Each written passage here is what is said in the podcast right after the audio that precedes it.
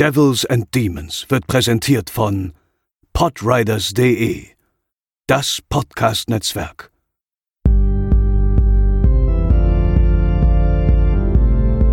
They're coming to get you, Barbara. They're coming for you. Diese Episode wird präsentiert von Deadline, das Filmmagazin. Die Fachzeitschrift für Horror, Thriller und Suspense. Jetzt am Kiosk oder online unter deadline-magazin.de.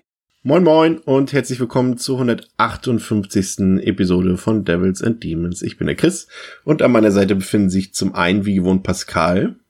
Moin Moin. Und André. Hallo. Da wir aber heute über einen der vermutlich besten und bekanntesten Horrorfilme aller Zeiten reden, benötigen wir natürlich auch eine dem Anlass angemessene Gästin. Und deshalb haben wir uns die liebe Nasti eingeladen, eine der sympathischsten Menschen hinter den Rocket Beans beziehungsweise der erfolgreichen Show Game 2. Hallo Nasti. Hallo. Dankeschön. Wow, das ist jetzt ja... So, jetzt, jetzt laufe ich rot an. Jetzt bin ich schüchtern. So. Danke sehr. Du hast ja eben schon äh, in unserem Vorgespräch ein bisschen angedeutet, dass du aus einer Horrorfilmfamilie kommst. Magst du kurz ein, zwei Sätze dazu erzählen? Das interessiert mich jetzt. Ja, klar. Also äh, meine Mutter kommt, also hat immer Buchhaltung im Filmbereich gemacht und mein Vater hat damals ähm, immer die über die neuesten Filme Bescheid gewusst, weil er die deutsche Tonspur auf die englischen Filme gespielt hat. Und ähm, ja, deswegen irgendwie auch sowas wie Stephen King und so war immer bei uns ganz groß, auch Friedhof der Kuscheltiere und so und auch S lief äh, rauf und runter. Und ähm, ja, andere wollten wahrscheinlich eine Disney-Prinzessin sein und ich wollte immer das Mädchen aus dem Poltergeist-Film sein, die an den Fernseher fest. so viel dazu. ja. Das klingt vielversprechend für heute. Kindheitsträume muss man haben, auf jeden Fall. Ja, ja hey. Einmal auch an diesen Fernseher fassen und dann mit den Geistern und so. Perfekt. Wir reden heute über The Shining und wollen vor allem äh, klären, warum der Film seit geführt, na nicht nur geführt, äh, seit Jahrzehnten so eine positive Resonanz erhält und vor allem, warum ausgerechnet der Schöpfer der Vorlage Stephen King mit Stanley Kubricks Adaption so überhaupt nichts anfangen kann. Aber vorher hören wir mal kurz in den Trailer rein. I don't suppose they uh told you anything in Denver about the tragedy we had up here during the winter of 1970? Well, a man named Charles Grady is the winter caretaker. And he came up here with his wife and two little girls, I think about eight and ten. From what I've been told, I mean, he seemed like a completely normal individual. But at some point during the winter, he must have suffered some kind of a complete mental breakdown. He ran amuck and uh, killed his family with an axe. You can rest assured, Mr. Ullman, that's not going to happen with me. Mom? Yeah? You really want to go and live in that hotel for the winter? Sure I do. It'll be lots of fun. Yeah, I guess so.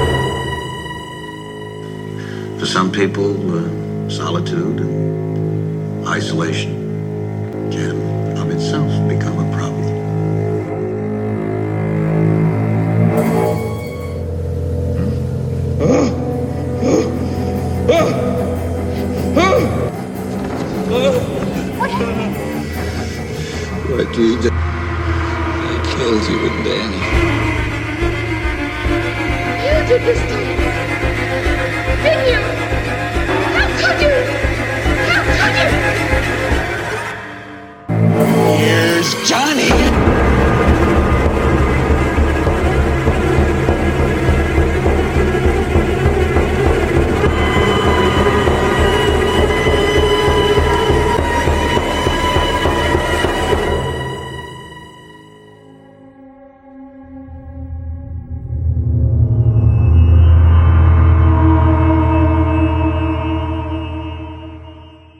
bevor wir loslegen, es gibt viel zu diskutieren heute, kurz die harten Fakten zum Film. Auf Letterboxd hat der Film eine Durchschnittswertung von 4,3 von 5, in der IMDb 8,4 von 10, ist freigegeben ab 16 Jahren. Ähm, hat damals 19 Millionen Dollar gekostet und 48 Millionen Dollar eingespielt und ist damit auch Stanley Kubricks erfolgreichster Film, also kommerziell erfolgreichster Film. Und er kam damals bei den Kritikern eher mittelmäßig an. Das hat sich dann im Laufe der Jahrzehnte so ein bisschen äh, geändert, bis hin zum Meisterwerk, als das so heute angesehen wird. Und äh, jetzt, Pascal, jetzt, wir haben den ja zusammen nochmal geguckt, äh, letzte Woche. Mhm. Und äh, da musste ich etwas, habe ich zusammengezuckt, als du meintest, ach, gucken wir die äh, US-Version. Und da war ich tatsächlich verwirrt. Ich kenne gar keine andere Version muss ich dazu sagen. Ich habe den Film tatsächlich immer in dieser zweieinhalbstündigen Version geguckt und äh, war verwirrt, dass ich jetzt erst erfahren habe, dass es so einen Euro-Cut gibt. Kanntet ihr den alle? Ich weiß allerdings auch nicht, ob ich jemals den Euro-Cut gesehen habe. Ich habe halt auch nur nochmals äh, so in den Wochen der Vorbereitung halt gesehen, dass es äh, EU-Fassung und US-Fassung gibt. Und bin mittlerweile tatsächlich mir selber unsicher, ob ich jemals auch die andere Fassung gesehen habe, die kürzere, weil die EU-Fassung laut äh, meiner Quellenangabe Wikipedia ist 119 Minuten. ähm, weiß ich nicht. Äh, vielleicht haben die anderen dazu. Also im Grunde war es halt die, im Grunde war es halt die Kinofassung. Da lief halt eine kürzere. Und mittlerweile genau. gibt's aber auf Disc die ganz neue Version, auch die UHD, die jetzt letztes Jahr ja kam. Ähm, da gibt's halt nur noch die Langfassung drauf. Also die, die, die normale Kinofassung, die gekürzere, die gibt's gar nicht mehr so. Aber die war halt auf alten DVDs mhm. und im Kino lief die halt. Ich bin aber auch unsicher, ob ich die mal gesehen habe. Ich glaub, also man erkennt die daran, dass die Szene mit der Kinderärztin am Anfang raus ist mit der Behandlung. Das ja. ist der, die, die Kinofassung. Ah, okay. Weil der lief auch noch mal, Shining lief ja auch noch mal vor einigen Jahren hier im äh, Hamburger Filmclub und mhm. da habe ich ihn dann auch, ich weiß nicht, glaube ich, dann zum zweiten oder dritten Mal gesehen und ich bilde mir ein, mich die Kinderärztin-Szene nicht immer gesehen zu haben. Also immer wenn ich die jetzt wieder sehe, merke ich so, ach ja, stimmt, die gibt's ja auch, aber das kann auch im Kopf komplett verdreht sein. Ja. Naja, schauen wir mal. Ja, also, aber also jedenfalls, wenn man den aktuell jetzt kauft, kriegt man eigentlich immer diese Langfassung auf jeden Fall, ja.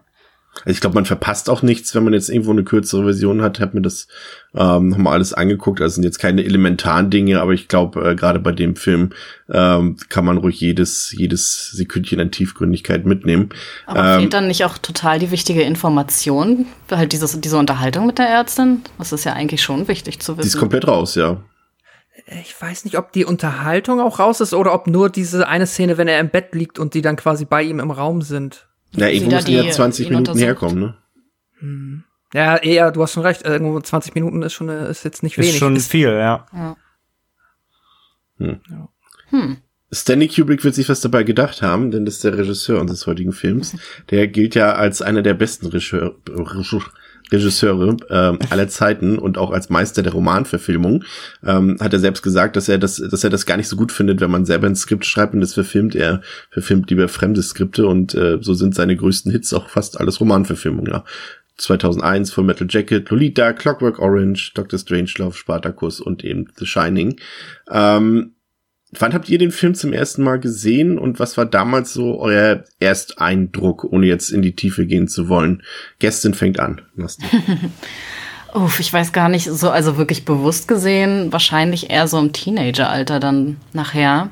Und ich fand, der hatte immer irgendwas Cooles, weil ich ähm, immer sehr auf so Geistergeschichten stand. Also vor allen Dingen, wenn man nicht so wirklich wusste, was eigentlich abgeht und man immer so ein bisschen im Ungewissen gelassen wird. Und dann kam natürlich über die Zeit und über das Interesse mit ähm, Schnitt und Film und Pipapo kamen dann so Sachen hinzu, die man bemerkt hat, so im Hintergrund, so Sachen, die nicht da sind oder fehlen und wie vielleicht eine Geschichte anders erzählt wird. Und das hat sich dann über die Jahre so bei mir entwickelt, dass ich den Film wahrscheinlich als erstes zum ersten Mal gucken ganz anders wahrgenommen habe als jetzt Jahre später. Also für mich hat der Film jedes Mal erzählt eine andere Geschichte gefühlt. Und das macht ihn so, so was Besonderem für mich. Ich habe den, glaube ich, damals auch, als ich den das erste Mal gesehen habe, überhaupt nicht verstanden. Also auf seine, auf seine, auf seinen mehreren Ebenen. Ich habe ihn tatsächlich einfach nur als straighten Film geguckt. Aber äh, du bist ja quasi, also nicht nur quasi, du bist ja auch Cutterin, ne? Ja. Und da ist der Film ja, ist mir jetzt im Nachhinein äh, aufgefallen, äh, ja eigentlich doch relativ interessant aus der Perspektive betrachtet. Da können wir ja später auf jeden Fall gerne noch mal ein paar Sachen zu sagen, ja. weil er ja da schon ein paar technische Feinheiten hat. Äh, Pascal, wie sieht's bei dir aus? Äh, ich weiß, dass ich den Film 2010 zum ersten Mal gesehen habe. Nicht 2001? äh, nee. Ja, das, was André sagt. Ähm, nee, 2010. Und ich weiß auf jeden Fall, dass mich äh, beim ersten Mal äh, maßgeblich ähm, das Schauspielerische, also beziehungsweise einfach die Performance von Jack Nicholson weggehauen hat. Dazu halt die äh, Cinemat Cinematografie, einfach das Audiovisuelle. Und dann im Nachhinein, weil es auch so durchaus dann die Jahre waren, die darauf folgten, wo ich viel Stephen King gelesen habe und auch ähm, ja mich dann mehr oder weniger auch eher für die Geschichte beziehungsweise was das was man da alles sieht auch impliziert interessiert habe und ähm, aber ich weiß noch am Anfang war es auf jeden Fall einfach nur okay der Film sieht äh, krass aus und es ist einfach ähm, ja erste bis letzte Szene Jack Nicholson. Ich äh, ja bin gebannt wann immer er auch nur irgendeine seiner Grimassen in die Kamera äh, äußert. Und das hat mich auf jeden Fall da hat mich der Film halt direkt für sich gewonnen. Und da war auch klar dass ich den Film häufig noch sehen werde Deine erste Erinnerung, André? Das ist ein bisschen, es klang, es klang gerade ein bisschen, als ob du von, von Jim Carrey redest, nur dass du Angst vor ihm hast, anstatt über ihn zu lachen. Das, das war ein bisschen von der, von der Grimassendichte in dem Film, ja. Ähm, bei mir, äh, ja, Fun Fact erstmal. Ich habe den Film ähm, vermeintlich zum ersten Mal so Ende der 90er gesehen, halt so auch im Jugendalter, so mit 15, 16. Ähm, Fun Fact dabei, ich habe erstmal den falschen Film geguckt, denn ich dachte damals, dieser, oh. Diese Fernsehfassung, diese, ah, ja. es, gibt ja, es gibt ja so einen Zweiteiler, ähm, so eine TV-Verfilmung. Und die habe ich mir beim Real in der Grabbelkiste auf VHS, auf zwei VHS gekauft und hatte halt immer nur davon gehört, so Shining, äh, wie toller Horrorfilm. und naja, dann habe ich die halt zu Hause geguckt auf VHS und äh, ja, ich bin alt und ähm, naja, dann dachte ich mir danach so, das feiern jetzt alle ab. das war ja voll Kacke. Naja, und dann habe ich irgendwie ein, zwei Jahre später, so habe ich dann irgendwie erst gecheckt, dass es halt einfach nicht der richtige Film war. Und dann habe ich mir, das war auch dann, glaube war es noch, nee, ich glaube im Fernsehen. Ich habe zum ersten Mal im Fernsehen, Free TV habe ich den zum ersten Mal, glaube ich, gesehen. Und vielleicht war das damals dann auch die kürzere Version. Das könnte, könnte ich mir vorstellen zumindest, dass vielleicht im Fernsehen dann eine die kürzere lief. Und im Fernsehen habe ich den zum ersten Mal gesehen. Und äh, ja, natürlich lagen da allein als Film an sich Welten zwischen, auch wenn ich den auch damals, genau auch wie ihr alle, die beim ersten Mal sicher anders betrachtet habe als heute. Oder gar nicht so kleinteilig natürlich, weil du erstmal nicht auf solche Details geachtet hast, sondern auf das große Ganze erstmal. Aber auch hier, klar, Jack Nicholson ähm, die unheimliche Atmosphäre, die Stimmung, natürlich die Oma, ne, die alle in ihren Träumen verfolgt, glaube ich, die den Film sehr früh gesehen haben. Ähm, also natürlich auch erstmal so als klassischen, wirklich Grusel-Horrorfilm einfach wahrgenommen, ohne die Nuancen. Aber war natürlich dann einfach geflasht und gerade in diesem Bezug auf, ich habe erstmal den falschen Film geguckt, diesen Direktvergleich auch zu haben, das war halt so, also ja, okay, mindestens jetzt, jetzt eine Person, verstanden auf dieser Welt, die sagen würde, dass du den einzig richtigen Film geguckt hast, aber auch da gehen wir später nochmal drauf oh, ein. Bin gespannt. Ähm, aber ich habe den tatsächlich jetzt fällt mein, das war auch das erste, was ich gesehen habe von The Shining. Und zwar war das, glaube ich, Weihnachten 99 oder 2000. Da lief der nämlich an den drei Weihnachtstagen, lief der abends jeweils aufgeteilt auf RTL, glaube ich. Der war, geht ja vier Stunden oder viereinhalb Stunden. Und, ja, ja, es sind zwei, zwei einzelne Filme an, also auseinander, auseinander genau, genau, ja. Genau, und äh, ich fand den gar nicht so schlecht, muss ich sagen. Also weil ich den anderen noch nicht kannte, den guten, aber. aber ja, aber ich wollte das, das ist der, mit, wo man die Geister quasi sieht ja. und nachher diese Buschwesen leben. War das das? Genau. Was so ein bisschen X-Factor-Feeling hat. Ja, okay, gut, gut, gut. Aber ja, es sind tatsächlich alles Sachen aus dem Buch tatsächlich. Das sind die Sachen, die, die Kubrick ein bisschen lächerlich fand und dann äh, gesagt hat, oh, nee, Leute, das lasse ich jetzt nicht in meinen Film rein. Irgendwelche ja, ja, aber, aber, oder so. Ja, genau, aber der macht halt genau, der macht halt mehr so Spukhaus, genau, also so richtig Spukhaus, Spukhaus, so wie man es im alten Sinne kennt. Ja, ja wen weniger psychologisch und mehr Huibu, so, ja. Mhm, okay. Damit jetzt alle wissen, wovon wir überhaupt reden, Pascal, it's your turn, die obligatorische Inhaltsangabe zu The Shining. Wie jedes Jahr wird das in Colorado befindliche Overlook Hotel über den Winter geschlossen und so muss auch dieses Jahr wieder ein temporärer Hausverwalter gefunden werden, der sich in den kalten Monaten zumindest um das Nötigste kümmert. Der ehemalige Lehrer Jack Torrance bietet sich und seine kleine Familie dafür sehr gerne an, möchte doch die Abgeschiedenheit und Ruhe nutzen, um seine Karriere als Autor anzukurbeln und an einem neuen Buch zu schreiben. Doch die anfängliche Euphorie soll nicht lange halten, denn schon nach einigen Wochen der Isolation macht sich ein bösartiger Einfluss des Hotels auf Jacks Psyche bemerkbar und er verhält sich zunehmend unberechenbarer. Auch der kleine Danny fühlt sich nicht unbedingt wohl im Overlook Hotel, wird er doch von gruseligen Erscheinungen geplagt, die ihm einen blutigen Einblick in die Vergangenheit des Hotels offenbaren, und es steht zu befürchten, dass ihm und seiner Mutter ein ähnliches Schicksal blüht, wenn er nicht mit Hilfe seiner speziellen Gabe, dem Shining, noch rechtzeitig Hilfe holen kann. Ja, ähm, es ist tatsächlich kein Zufall, dass äh, Kubrick diesen Film gedreht hat. Er wollte tatsächlich schon ähm, zehn Jahre vorher oder 15 Jahre vorher unbedingt mal einen Horrorfilm inszenieren, äh, weil er darin auch eine Herausforderung sah in diesem Genre mal einen richtig guten Film drehen zu können, weil er da scheinbar noch keinen so wirklich gesehen hat. Und äh, Warner Brothers haben ihm tatsächlich damals das Angebot äh, gemacht, dass er ähm, der Exorzist verfilmen könne. Und als er das abgelehnt hat, haben sie ihn später auch noch das Sequel ähm, vorgeschlagen. Das hat er dann auch abgelehnt und äh, mit The Shining äh, ging es dann tatsächlich äh, los bei ihm mit dem Horror-Genre. Das war irgendwie ähm, hatte ich gelesen, irgendwie drei Jahre vor hat ihm irgendwie der Produktionschef von Warner, John Kelly, hat ihm Abzüge gegeben, so Korrekturabzüge von ähm, Stephen King's The Shining. Ich glaube, da war das Buch dann logischerweise auch noch nicht auf dem Markt, glaube ich. Mhm. Und äh, er empfand die Geschichte als wahnsinnig genial und spannend und faszinierend und vor allem von dem psychologischen Unterbau der Geschichte war fasziniert und hat dann gesagt, komm, das verfilme ich. Ähm, warum er das dann dann doch sehr getrennt von Stephen King getan hat. Äh, das, dazu komme ich später nochmal.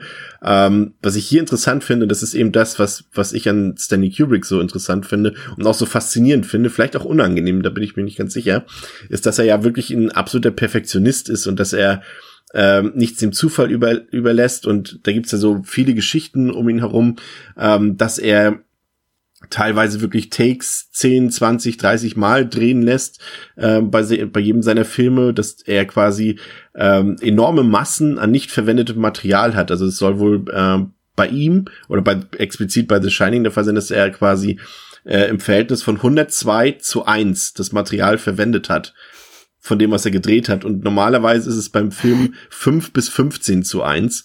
Also daran erkennt man das schon, äh, dass er da wirklich äh, das sehr genau nimmt.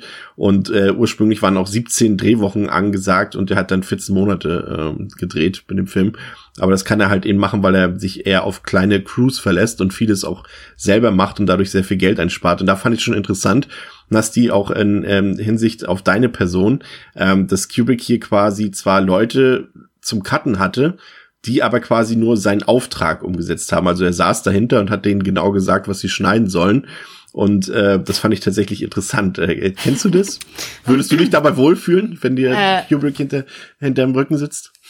Also so gesehen, vielleicht wäre das eine Erfahrung, die ich machen wollen würde, ja, aber ich hatte tatsächlich mal in Berlin mit einem Regisseur zusammengearbeitet, der ähm, genau so auch alles haben wollte, wie er es haben wollte. Und ich eigentlich eingestellt worden bin, um zu zeigen, wie so dieses YouTube funktioniert. Und ähm, ja, es ist sehr frustrierend, weil man dann halt eigentlich eingestellt wird, um zu sagen, hey, es soll klappen. Und dann möchte er aber trotzdem 15 Minuten Spannungsaufbau und dann nach 15 Minuten soll die Musik laut einsetzen, wo ich ihm versucht habe zu erklären, hey, so funktioniert dieses Internet nicht, so kriegst du die Leute nicht und das ist so, das ist frustrierend. Und ich, deswegen mag ich meine Arbeit ja so sehr, weil ich da doch immer noch sehr kreativ arbeiten kann und selber nochmal rangehen kann und rumspielen und, hier und da was einbauen kann. Ja. Aber ich verstehe es natürlich auch, wenn er seine Vision umsetzen wollte und dann das nötige Handwerk nicht konnte. also insofern. Ja, ist glaube ich echt so ein zweischneidiges Schwert, ja. Und, aber ich meine, ich meine, natürlich will man natürlich dann auch so einem dem dem Visionär hinter dir nicht irgendwie die ganze Zeit dann sagen, nee, mach ich nicht. also kannst ja. ne, also kannst du natürlich auch nicht, aber ich glaube auch, dass es, ich glaube ich gerne, dass es frustrierend sein kann, ja. Ja, vor allen Dingen, wenn man dann wahrscheinlich sich einbringen möchte und sagt so, hey, aber guck mal, so könnte es und er sagt, nein. Ja, ich habe diesen Shot 200 Mal gedreht. auf den Rücken die ganze Zeit. Nein, nein.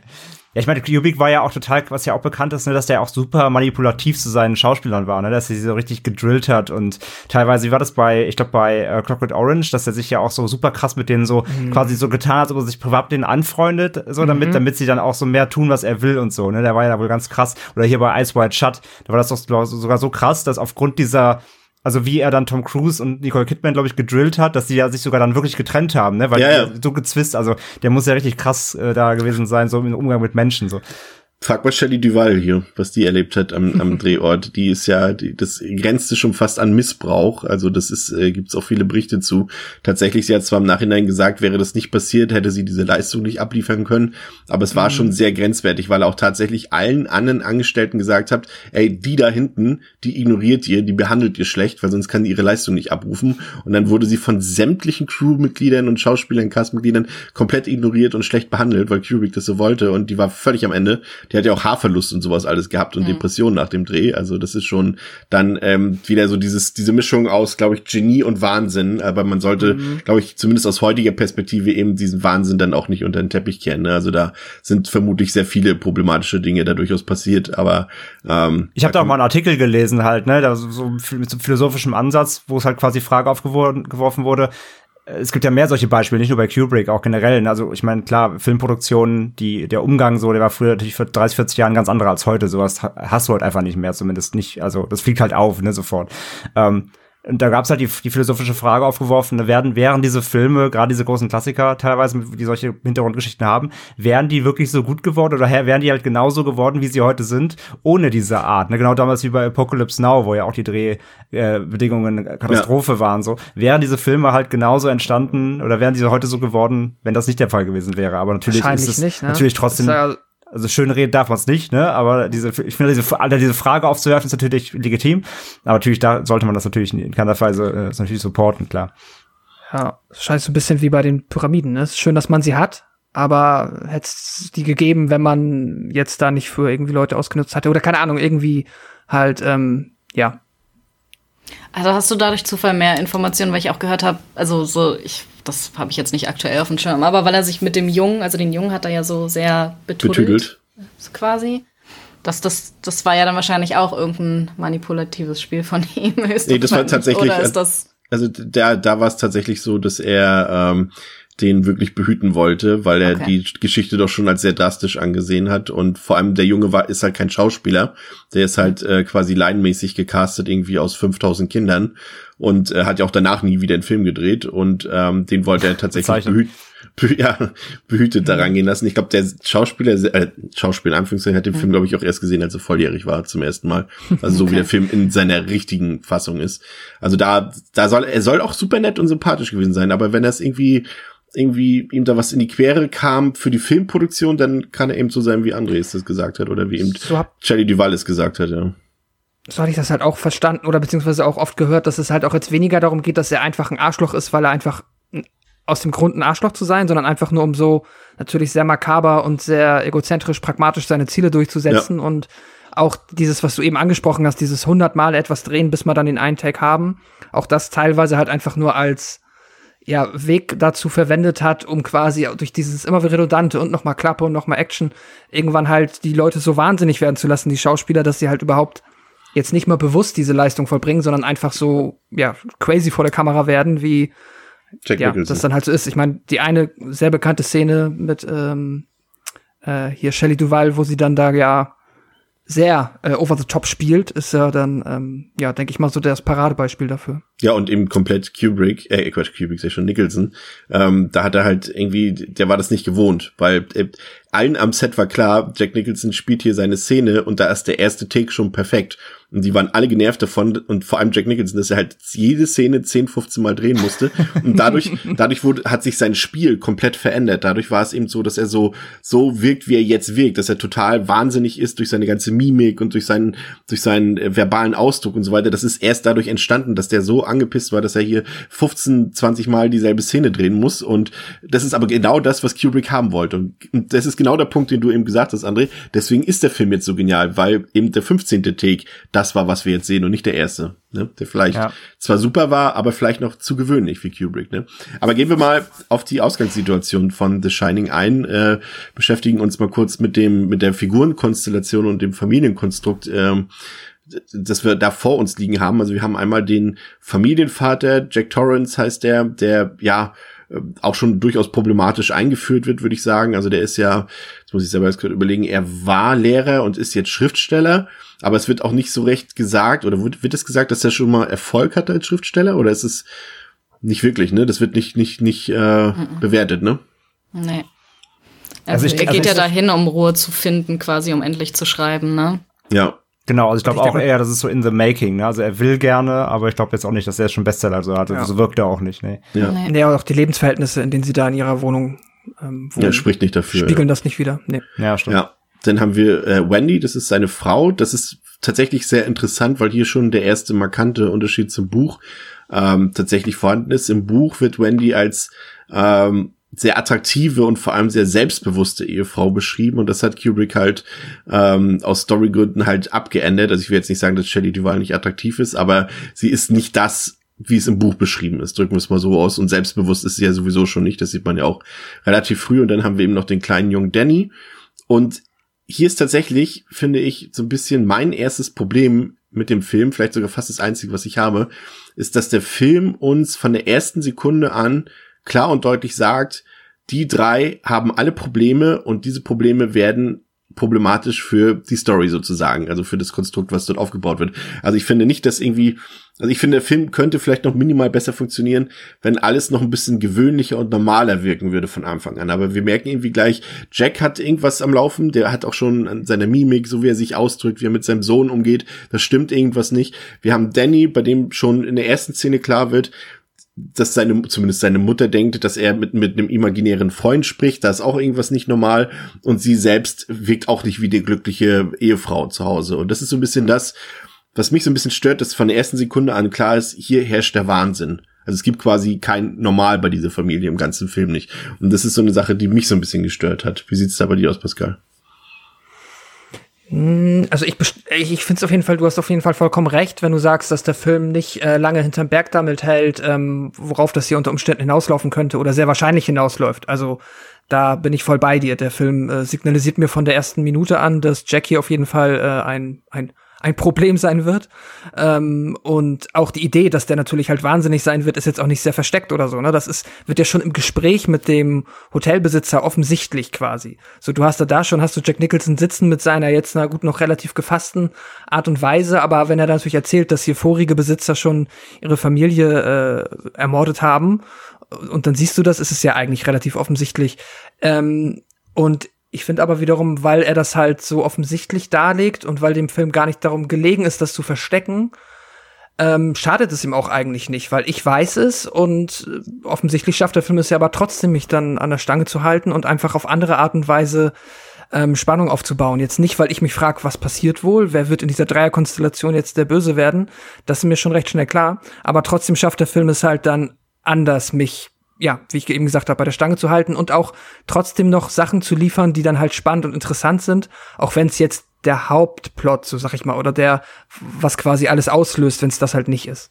Ja, ich, ich habe mich gefragt, ob der Schockmoment nicht größer wäre, eben wenn nicht von Anfang an klar ist, dass, mhm. dass Jack eben äh, dieser Typ ist, der er ist und der ist ja auch ein sehr toxischer Typ, ein sehr aggressiver Typ und wenn er vielleicht am Anfang noch ein bisschen Normalität ein bisschen normale Bürgerlichkeit ausgestrahlt hätte. Ich weiß nicht, ob der, der Effekt für mich nicht noch, noch größer gewesen wäre, als er ohnehin schon gewesen ist, Nasti. Also, mh, mm, ich, ich habe da eine ähnliche Meinung, aber sehe das irgendwie ein bisschen anders, weil ich finde, es ist halt total ins Gesicht rein. Du hast die Charaktere, die alle ihre eigenen Probleme haben. Du hast die Ansage von Anfang an, oh übrigens, das Hotel wurde auf einem Indianerfriedhof gebaut. So. du hast alles das, was sagt, okay, hier bestimmt einfach alles nicht. Und ähm, ich glaube aber, dass eigentlich der Film gerade damit, dass er sagt, so, okay, hier ist 80.000 Sachen stimmen nicht, will, sagt aber durch so viele Kleinigkeiten, was da noch verborgen liegt und was noch die ganzen anderen Hintergrundgeschichten sind zu der eigentlichen Figur oder halt zu dem eigentlichen Vater, Mutter oder sonst irgendwie was, dass man erst Schritt für Schritt oder durch mehrmals gucken so die ganzen Puzzleteile zusammensetzt und dann langsam kapiert, was der Film vielleicht erzählen will und gar nicht das, was so offensichtlich ist. Habe ich das zu kryptisch beschrieben? Nein. ich wollte jetzt nicht schon, ich wollte jetzt hier nicht schon Theorien raushauen, die ich irgendwie habe. Weil du immer raus damit, wir, alles offen hier. Ich, ich würde auch mal noch eine Diskussion in den Raum stellen, beziehungsweise auch Chris mal entgegnen. Äh, jetzt stell dir mal vor, es wäre halt nicht so. Ähm, dann könnte ich mir vorstellen, dass dann jetzt wiederum an der Stelle von dir die Kritik gekommen wäre. Ja, das hat man dem ja gar nicht angemerkt. Plötzlich, also die, der Charakteraufbau ja. war ja gar nicht da. Am Anfang war der so lieb und plötzlich, äh, ne? Also man kann natürlich auch das auch positiv auslegen und sagen, dadurch, dass er eh schon so leicht Charakterzüge zeigt, ein, ein bisschen Wahnsinn, ein bisschen, er ist einfach, wie du sagst, ein Show und einfach sehr ein schroffer Typ, dass quasi der Sprung dann da auch hin wahnsinnig zu werden und eben da anfällig zu werden für dieses, für diese Magie des Hauses, ist dann nicht mehr weit. Also das kann man ja auch positiv sagen. Also Aber pass jetzt, auf. Wer, ja. Der, der, der Film hat, macht sich ja einen kleinen Trick zunutze. Äh, wir haben ja, also Danny, um mal Danny ins äh, Gespräch zu bringen, Danny mhm. hat ja quasi, also seine Mutter denkt ja, er hat, äh, hat einen imaginären Freund, den Tony, aber wir erfahren ja auch relativ zeitnah äh, durch, durch den Koch, glaube ich, später, Dick Halloran, der erklärt ihm das ja später, dass genau. das eben übersinnliche Fe Kräfte sind, die sich in seiner Stimme manifestieren. Und das ist ja eigentlich Tony. Und dieser taucht ja zum ersten Mal auf im Zusammenhang mit einem beschriebenen Unfall bei dem der äh, betrunkene Vater, also Jack, quasi Danny mhm. verletzt hat. Und das, nur dieser Satz, der hätte mir schon gereicht, um zu sagen, okay, irgendwas ist mit Jack nicht in Ordnung. Also er hat scheinbar sein Kind und es wird ja auch klar, dass sie, sie setzen ja quasi, während sie reden, das Wort Unfall schon in Anführungszeichen. Also so betonen sie es ja auch schon. Also ja, das hätte mir tatsächlich schon gereicht, um das minimal in diese Richtung zu lenken, ohne es groß auszusprechen. Aber, aber Jack Nicholson, sobald er im Auto sitzt und Richtung Overlook Hotel fährt, äh, siehst du ja schon in seinem Gesicht, der könnte jetzt auch schon axten im Auto. Ja, da, da würde ich dir auch äh, durchaus ein bisschen ähm, noch zur Seite springen, weil ich glaube auch, das ist dem definitiv auch einer der Punkte, mit denen dann ja ähm, muss ich aber auch nochmal Disclaim dazu, ich habe das Buch nicht gelesen, aber as far as I know, ist das ja auch einer der Gründe, weshalb Stephen King ähm, äh, unter anderem mit dem Film ein bisschen fremdelt, weil ähm, ihm halt der Jack, den der Film präsentiert, einfach schon, wie du sagst, zu crazy, zu axtend äh, in das Haus einzieht und dadurch halt das Haus selber so ein bisschen an Bedeutung verliert. Ja. Ne? Da könnte man sich halt vorstellen, wenn die drei jetzt irgendwie nicht ins Overlook, sondern keine Ahnung, in ein anderes Hotel XY dann gezogen wären, wäre vielleicht das gleiche passiert, weil der Typ einfach eh schon ähm, einen an der Murmel hat. Also im Trump Tower wäre denen noch dasselbe passiert, glaube ich. Mit Sicherheit. Ich finde, wir sollten auch das Wort Axten fest hier in den Wortschatz des Podcasts einbauen. Das ist in meinem Wortschatz. Das nicht so? gefällt mir sehr gut. Ja. Nee, aber gebe ich, also wie gesagt, ich sehe es auch so, äh, man kennt sicherlich, aber der Film, der steigt ja wirklich auch schon so ein, ne? Mit dem Score, über den wir später auch noch reden werden. Ja. Also alles, alles an diesem Film ab Minute eins, ab Sekunde eins, ab dem Vorspann sagt halt schon, das wird alles richtig schlimm. Von daher ist es halt, finde ich, dass die Charakterzüge, wie sie eingeführt werden, nicht so dramatisch wie du, Chris, aber ich verstehe trotzdem deinen Punkt, ja. Und dann haben wir den, den heimlichen Hauptdarsteller äh, des Films, nämlich als die Familie dort, Pascal hat ja bereits erwähnt, warum äh, in dem Overlook Hotel ankommen. Und das ist ja tatsächlich, muss man sagen, da mussten wir, Pascal, ja auch zwischendurch noch ein paar Mal nachschauen, wie das Ganze denn gedreht wurde, weil das ja eben, fragt man sich ja schon, ob das ein echtes Hotel ist, ob das irgendwo so rumsteht, wie es ist und vor allem die natürlich das Innendekor und die Innenarchitektur, die ist ja wirklich mhm. absolut beeindruckend in diesem Hotel. Und ähm, das ist tatsächlich sehr erstaunlich. Also es ist, äh, also die Außenaufnahmen, die wurden tatsächlich an einem echten Hotel gedreht, an der Timberline Lodge äh, am Mount Hood in Oregon. Ähm, aber tatsächlich ein Großteil des Films Sowohl Außen- als auch Innenaufnahmen wurden in den berühmten Pinewood Studios bei London gedreht. Also es wurden Teile der Fassade nachgebaut. Ich habe da hier in so einem ähm, Stanley Kubrick Buch waren auch ein paar Bilder drin. Das ist tatsächlich sehr beeindruckend. Also die haben wirklich die komplette Außenfassade fast nochmal als als richtig Lebensgröße nachgebaut. Und ähm, das kommt die komplette Innenarchitektur ist alles ähm, Kulisse. Ist alles im Studio nachgebaut. Und zwar ist der Ausstatter des Films Roy Walker äh, der hat ein Team quer durch die USA geschickt, äh, damit die sich in Hotels einnisten und dort ähm, sich die Integration von, von Hotelzimmern angucken und äh, raussuchen und rausfinden, was sich denn für den Film anbieten würde.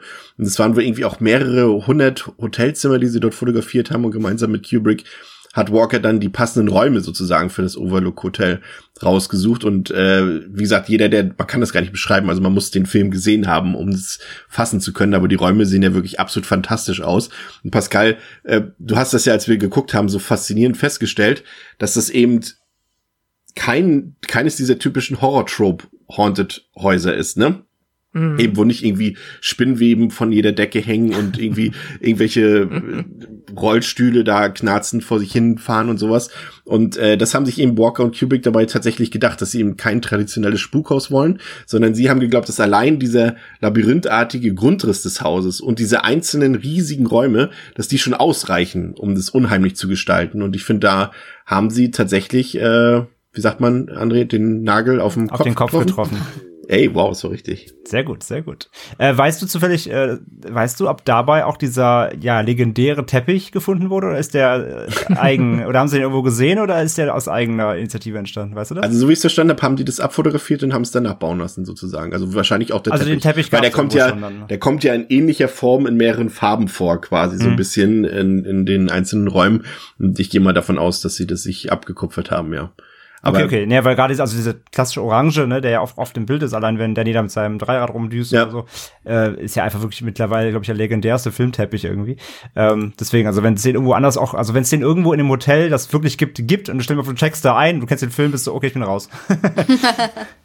Aber es war wirklich, fand ich wirklich interessant, weil man konnte, wir haben halt die ganze Zeit überlegt, das kann doch eigentlich kein zusammenhängendes Hotel sein, wo jedes Zimmer so speziell und, und individuell ja, aussieht. Aber man muss wirklich sagen, also für mich ist es tatsächlich der eigentliche, klar, Jack Nicholson, aber für mich ist das Hotel der Hauptdarsteller, weil das ist so krass gut gestaltet, so gut eingerichtet, sieht so gut aus, also. Was ja auch, glaube ich, ne, wieder die Intention eigentlich auch im Buch ist, ne? Also da ist ja auch mehr mhm. das Haus der Hauptdarsteller ja. als, und im Film, das sagen ja auch viele, äh, in Anführungszeichen Kritiker, die dem Film irgendwas, äh, wenn man ihm was auslegen will, dann eben vielleicht, dass Jack Nicholson ein bisschen dem Haus äh, die Show stiehlt, so, obwohl das eigentlich so der Hauptakt ja sein soll, ja.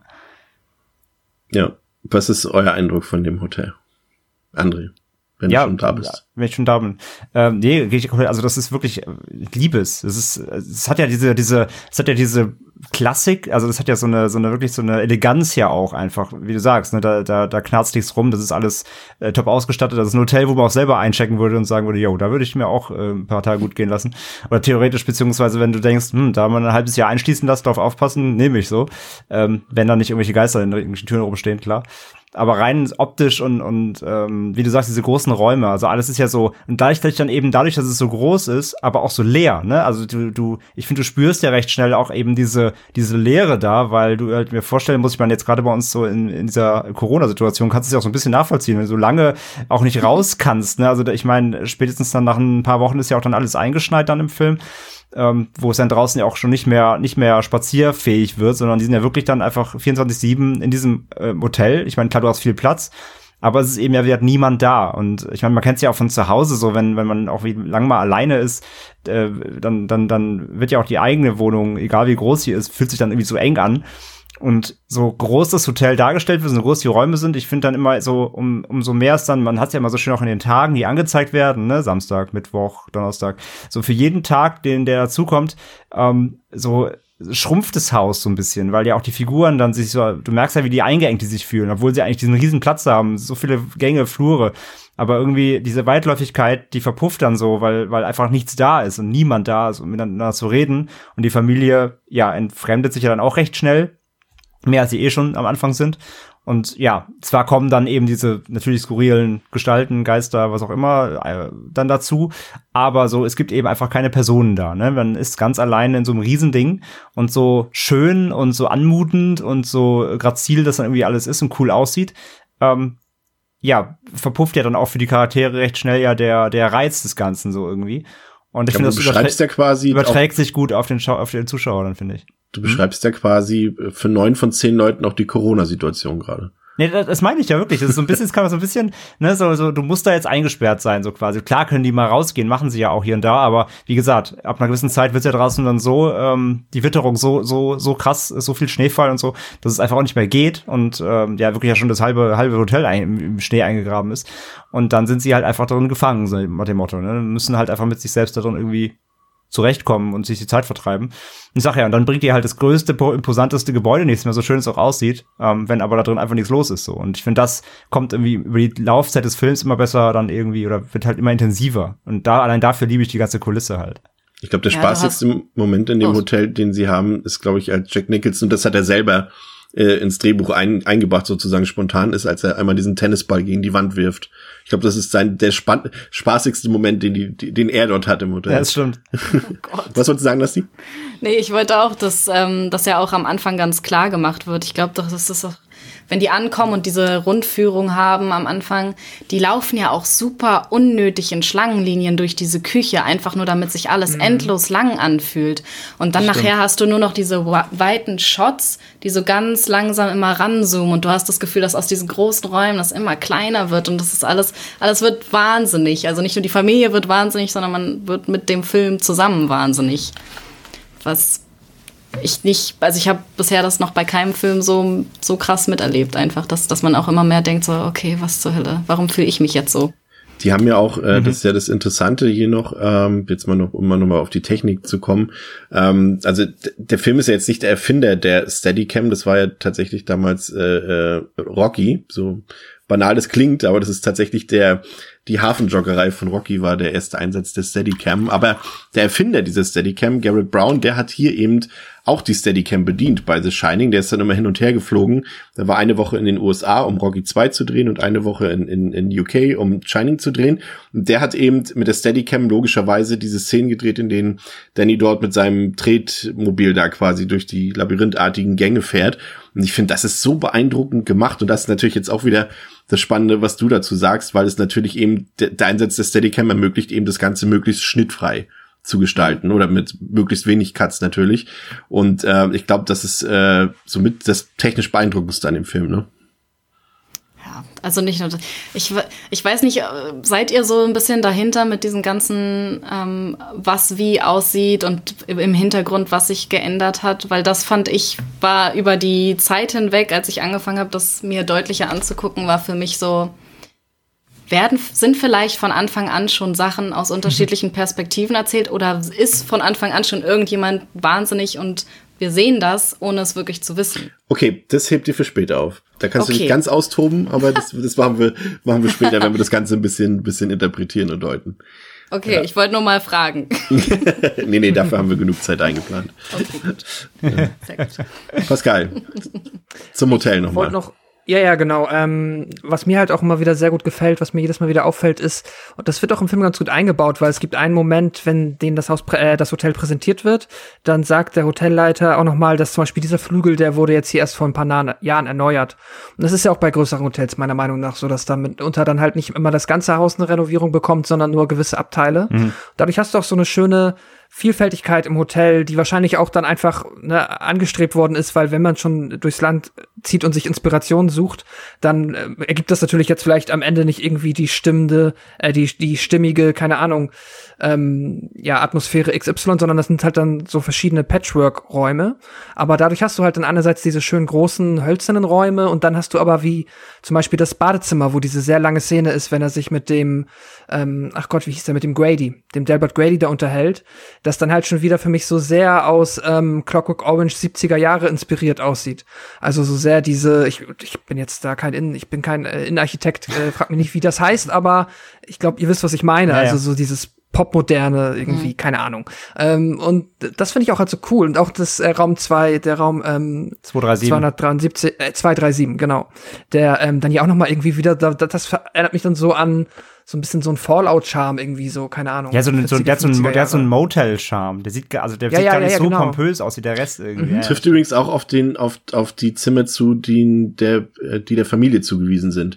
Das sind auch mit die ja. gewöhnlichsten Räume vom ganzen Hotel. Stimmt, da, da kann ja. man natürlich sagen, vielleicht sind das Räume für Angestellte, dass die dann genau. logischerweise dann nicht so aussehen müssen wie der Rest äh, des Hotels.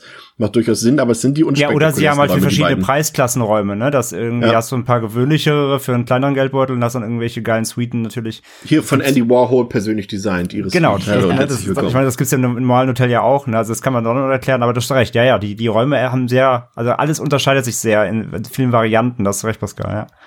Aber sehr viele Spiegel immer. Ja, Überall stimmt. hängen Spiegel und sind immer zu sehen, damit auch jeder kleine Raum irgendwie noch mal größer wirkt und man alle Blickwinkel sehen kann. Ja, das stimmt. Gut. Der alte Trick. Mhm. Hat tatsächlich noch einen, einen deepen Hintergrund, nämlich den Hintergrund, dass der Film sehr viele Doppelungen zeigt, aber dazu auch später mehr. Ich baue jetzt mal hier so ein bisschen Spannungskurve auf. Ja, merk schon. Oh. mehr dazu im nächsten Teil. ähm, ja, äh, genau. Äh, und jetzt können wir gerne zum, äh, also zu Kubricks Hauptdarsteller kommen, nämlich Jack Nicholson, der ja hier äh, wirklich vermutlich, würde ich mal sagen, mit einer Flug übers Kuckucksnest zusammen seine beste Karriereleistung abgeliefert hat. Und äh, Kubrick wollte Nicholson tatsächlich auch von Anfang an als Hauptdarsteller besetzen. Hatte zwei Alternativen noch im Kopf, da würde mich mal interessieren, was ihr dazu sagt. Äh, Variante A wäre Robin Williams gewesen, der junge Robin Williams. Und Variante B wäre der, ja, zu dem Zeitpunkt schon, naja, naja, auch noch relativ junge Robert De Niro gewesen. Das wären die Alternativen gewesen. Nasti, kannst du dir das vorstellen? Robin Williams tatsächlich. Hast du One Hour Photo gesehen? Ja. Ja. Ja. Würde also auch passen, ich kann ihn mir tatsächlich sehr gut vorstellen, ja. Hätte ich ihm auch abgekauft, dass er das schafft. Also auch gut rüberbringt. Ja, bei ihm vielleicht auch sogar dann, bei ihm hätte vielleicht am Anfang der ähm, Nette der Nette Zug. gepasst, der dann eben ja. turnt, genau. Ich glaube, das hätte er gut hinbekommen. Mehr als stimmt, ja. Ja. Und na, De Niro weiß ich gerade nicht so richtig, keine Ahnung. Also der kann es sicherlich auch spielen. Also, also sicher kann er spielen, aber kaufe ich es ihm dann so richtig ab. Ich meine, De Niro ist eher so ein, der kann aber halt Taxi Driver? Wenn, wenn man so ja, wie er da gut, ja, wobei es stimmt schon, ja, der kann schon gritty, der kann gritty, aber ich weiß nicht, ob der so richtig wahnsinnig so kann, das weiß ich nicht so richtig. Aber ja, aber ich, ja, ich, also die, die Wahl ist, glaube ich, die beste gewesen, aber Mhm. ich glaube, wenn, hätte ich mir auch eher Robin Williams auch vorstellen können, ja. Ja, ich, Da wäre das komische Bauchgefühl, glaube ich, mit da gewesen, weil du denkst, so, du verbindest so viel Nettes mit ihm, aber dann auf einmal rennt er mit einer Axt durch den Wald. So. Ja, ja, das ist gut, ja, das, das sehe ich. ja. Das sehe ich. Ich finde, er spielt das, also er spielt es so, also Nicholson jetzt natürlich, er spielt das wirklich äh, äh, absolut, also es ist natürlich jetzt, bin ich das zu sagen, dass er es grandios spielt, weil wir es alle wissen, deswegen ist es, braucht man es auch gar nicht so betonen, aber äh, gerade eben auch in einem Horrorfilm muss man ja auch sagen, lässt ja nicht immer so viel Raum für ähm, Schauspielerinnen und Schauspieler, da wirklich mal eine, sag ich mal, eine Lifetime-Performance abzuliefern. Also es sind ja dann eben schon, ja nicht mal, also ich würde jetzt nicht mal sagen, also ich würde jetzt nicht sagen, dass Jamie Lee Curtis in Halloween eine Lifetime-Performance abliefert, äh, und äh, der Hai in, in, in Jaws auch nicht. Aber, aber ja, aber sind ja schon mit die größten und da, da, da bleib, bist du dann halt schon bei The Shining und bei Exorzist irgendwie, dass da vielleicht Schauspieler richtig glänzen können, aber ansonsten ist es ja eher selten und umso mehr fällt es dann halt ins Gewicht, was Jack Nicholson hier spielt, ne André? Ja, also vor allem hast du ja, wenn bei den Horrorfilmen meistens die Schauwerte eher bei Gewalt oder dann Ja. eher, oder der Scare an sich ähm, oder halt irgendwie das, die Atmosphäre, aber wie du sagst, selten, selten die Charaktere. Ja, absolut. Also wie gesagt, es ist so eine so ein No-Brainer, darüber zu sprechen eigentlich oder ihn zu loben. Ähm, aber natürlich jede Einstellung von ihm, aber aber einfach nur auf dem Bett sitzen, ins Leere starrt und du bist einfach völlig, du hast Gänsehaut einfach, weil er so eine Wer Präsenz seinen hat. Sohn auf dem Arm hat in dieser einen Er ist Hotelszene. unfassbar Boah. unangenehm. Wo er halt, also die, der Aufbau auch, ne, wo, wo der, ähm, wo er mit der Mutter unten Fernseh guckt und er fragt dann halt, darf ich mir ein Spielzeug holen? Und sie sagt halt, ja, nee, dein Vater ist gerade ins Bett gegangen. Erst übrigens, das ist irgendwie um elf und er ist gerade ins Bett gegangen, also weißt du auch, sein Rhythmus völlig am Arsch. Aber auch wie sie das sagt, sie sagt es ja gleich so, als müsste man wirklich Angst um den Jungen haben. Sie Ja, sagt nicht ja, ja, einfach das so, nee, lass mal, äh, also sie hat nicht Angst davor, dass der Schlaf gestört wird von Nee, nee, sie Jack. hat Angst, dass dem Sohn was passiert. Ja. ja, ja, und ich weiß, genau, das wollte ich gerade sagen, weil davor ist ja schon die Szene, wo sie ihn stört und er sie so anfährt. Also sie soll gefälligst nicht reinkommen, äh, wenn, ne, und das, da ist er ja wirklich schon richtig harsh, ne? Also auch gerade, ich habe jetzt im O-Ton noch wieder noch mal gesehen, wo er wirklich sagt, ne, get the fuck out die ganze Zeit. Also der, der, macht ja wirklich knallhart, ähm, ja, da ist ja kein, kein Gespür mehr von irgendeiner Liebe irgendwie. Ähm, und danach ist das ja quasi, und du merkst halt, was, was das für einen Eindruck hinterlassen hat, dieses Gespräch davor. Und wenn, er- wenn, genau, wenn er dann reingeht und, naja, er denkt halt, er, er schläft und dann guckt er halt so nach links und er sitzt dann da halt so auf dem Bett und starrt so halt an die Wand irgendwie. Das ist schon so unangenehm. Und du denkst so, Gott. Wie er auch da steht, einfach Ja, so. ja, er ist so richtig genau, so richtig so angewurzelt, shit. so, ah, okay, was mache ich jetzt? Kann ich mich Ja. irgendwie Luft auflösen oder so? Und dann so, ne, ja, hier, ne, komm mal her und hier aufs Bett tippen, so, komm mal ran, Sohn. Und der Sohn so, oh, scheiße. Es ist wirklich, jede Szene von ihm ist halt wirklich natürlich vereinnahmend. Ne? Das ist auch immer ein bisschen natürlich für, für andere schade, weil ähm, natürlich er sehr viel überbügelt, einfach mit seiner un unfassbaren Präsenz. Aber ja, er ist alles fantastisch. Ob er in der Bar sitzt, halt sich besäuft und jeder Dialog von ihm, jeder Blick ist halt einfach eine Wucht so. Das hat er wirklich, äh, ja, einfach ja, vereinnahmt. So ist halt so. Wo, wobei ich finde, Pascal, ähm, dass man hier durchaus tatsächlich auch wirklich auch Shelley Duval und und und äh, Danny Lloyd loben kann. Also ich finde, es gibt, ich habe also Kinderdarsteller sind ja auch immer so eine Sache für sich. Das ist ja auch immer sehr Hit or Miss und ich finde, er macht das wirklich grandios. Vor allem, wenn man bedenkt, dass es ein Laien, Laiendarsteller ist und und auch Shelley Duval, die ja auch immer häufig Kritik abkriegen musste, die auch hier Kritik abbekommen hat, eben unter anderem auch von Stephen King zum Beispiel, äh, muss ich sagen, macht sie für mich tatsächlich spielt sie es sehr authentisch, finde ich, diese Rolle als, als besorgte Mutter. Gleichzeitig ist sie, sie ist eben nicht selbstbewusst. Sie hat auch Angst vor ihrem Mann, das merkt man. Also sie ist keine Frau, glaube ich, die sich zu Beginn des Films trauen würde, diese Beziehung oder diese Ehe mit ihm zu beenden. Da hätte sie einfach Angst vor, glaube ich. Das kommt zumindest bei mir so durch. Also wenn sie es überhaupt vorhätte, also selbst dann nicht. Und ähm, aber sie, diese Sorge um ihr Kind kommt immer sehr gut durch, finde ich, und auch ihre Angst im Film selbst, auch sei es nachher in den expliziteren Momenten, als Jack sie mit der Axt verfolgt und so weiter. Also ich finde, bei, an, an ihr spürt man wirklich diese emotionale Lage und das muss man wirklich halt auch mal loben, weil es leider in diesem Film oder in der Diskussion um diesen Film immer ein bisschen zu kurz kommt, finde ich. Aber ich finde, sie spielt auch sehr, sehr stark. Pascal. Ja, absolut. Ich liebe Shelley Duvall in dem Film. Ich finde auch den Sohn, bei mir ist es auch immer sehr mit Kinderdarstellern immer äh, nicht so einfach, gerade wenn es um halt wirklich kleine, kleine Kids geht. Äh, aber das hier ähm, mit Danny Lloyd macht das, äh, ja, grandios. Also dem, ich weiß gar nicht, ob dann einfach nach einem Kind gesucht wurde, das einfach diese Charakterzüge des Danny Torrance einfach schon als Mensch so verkörpert, dass er nicht mehr schauspielern muss.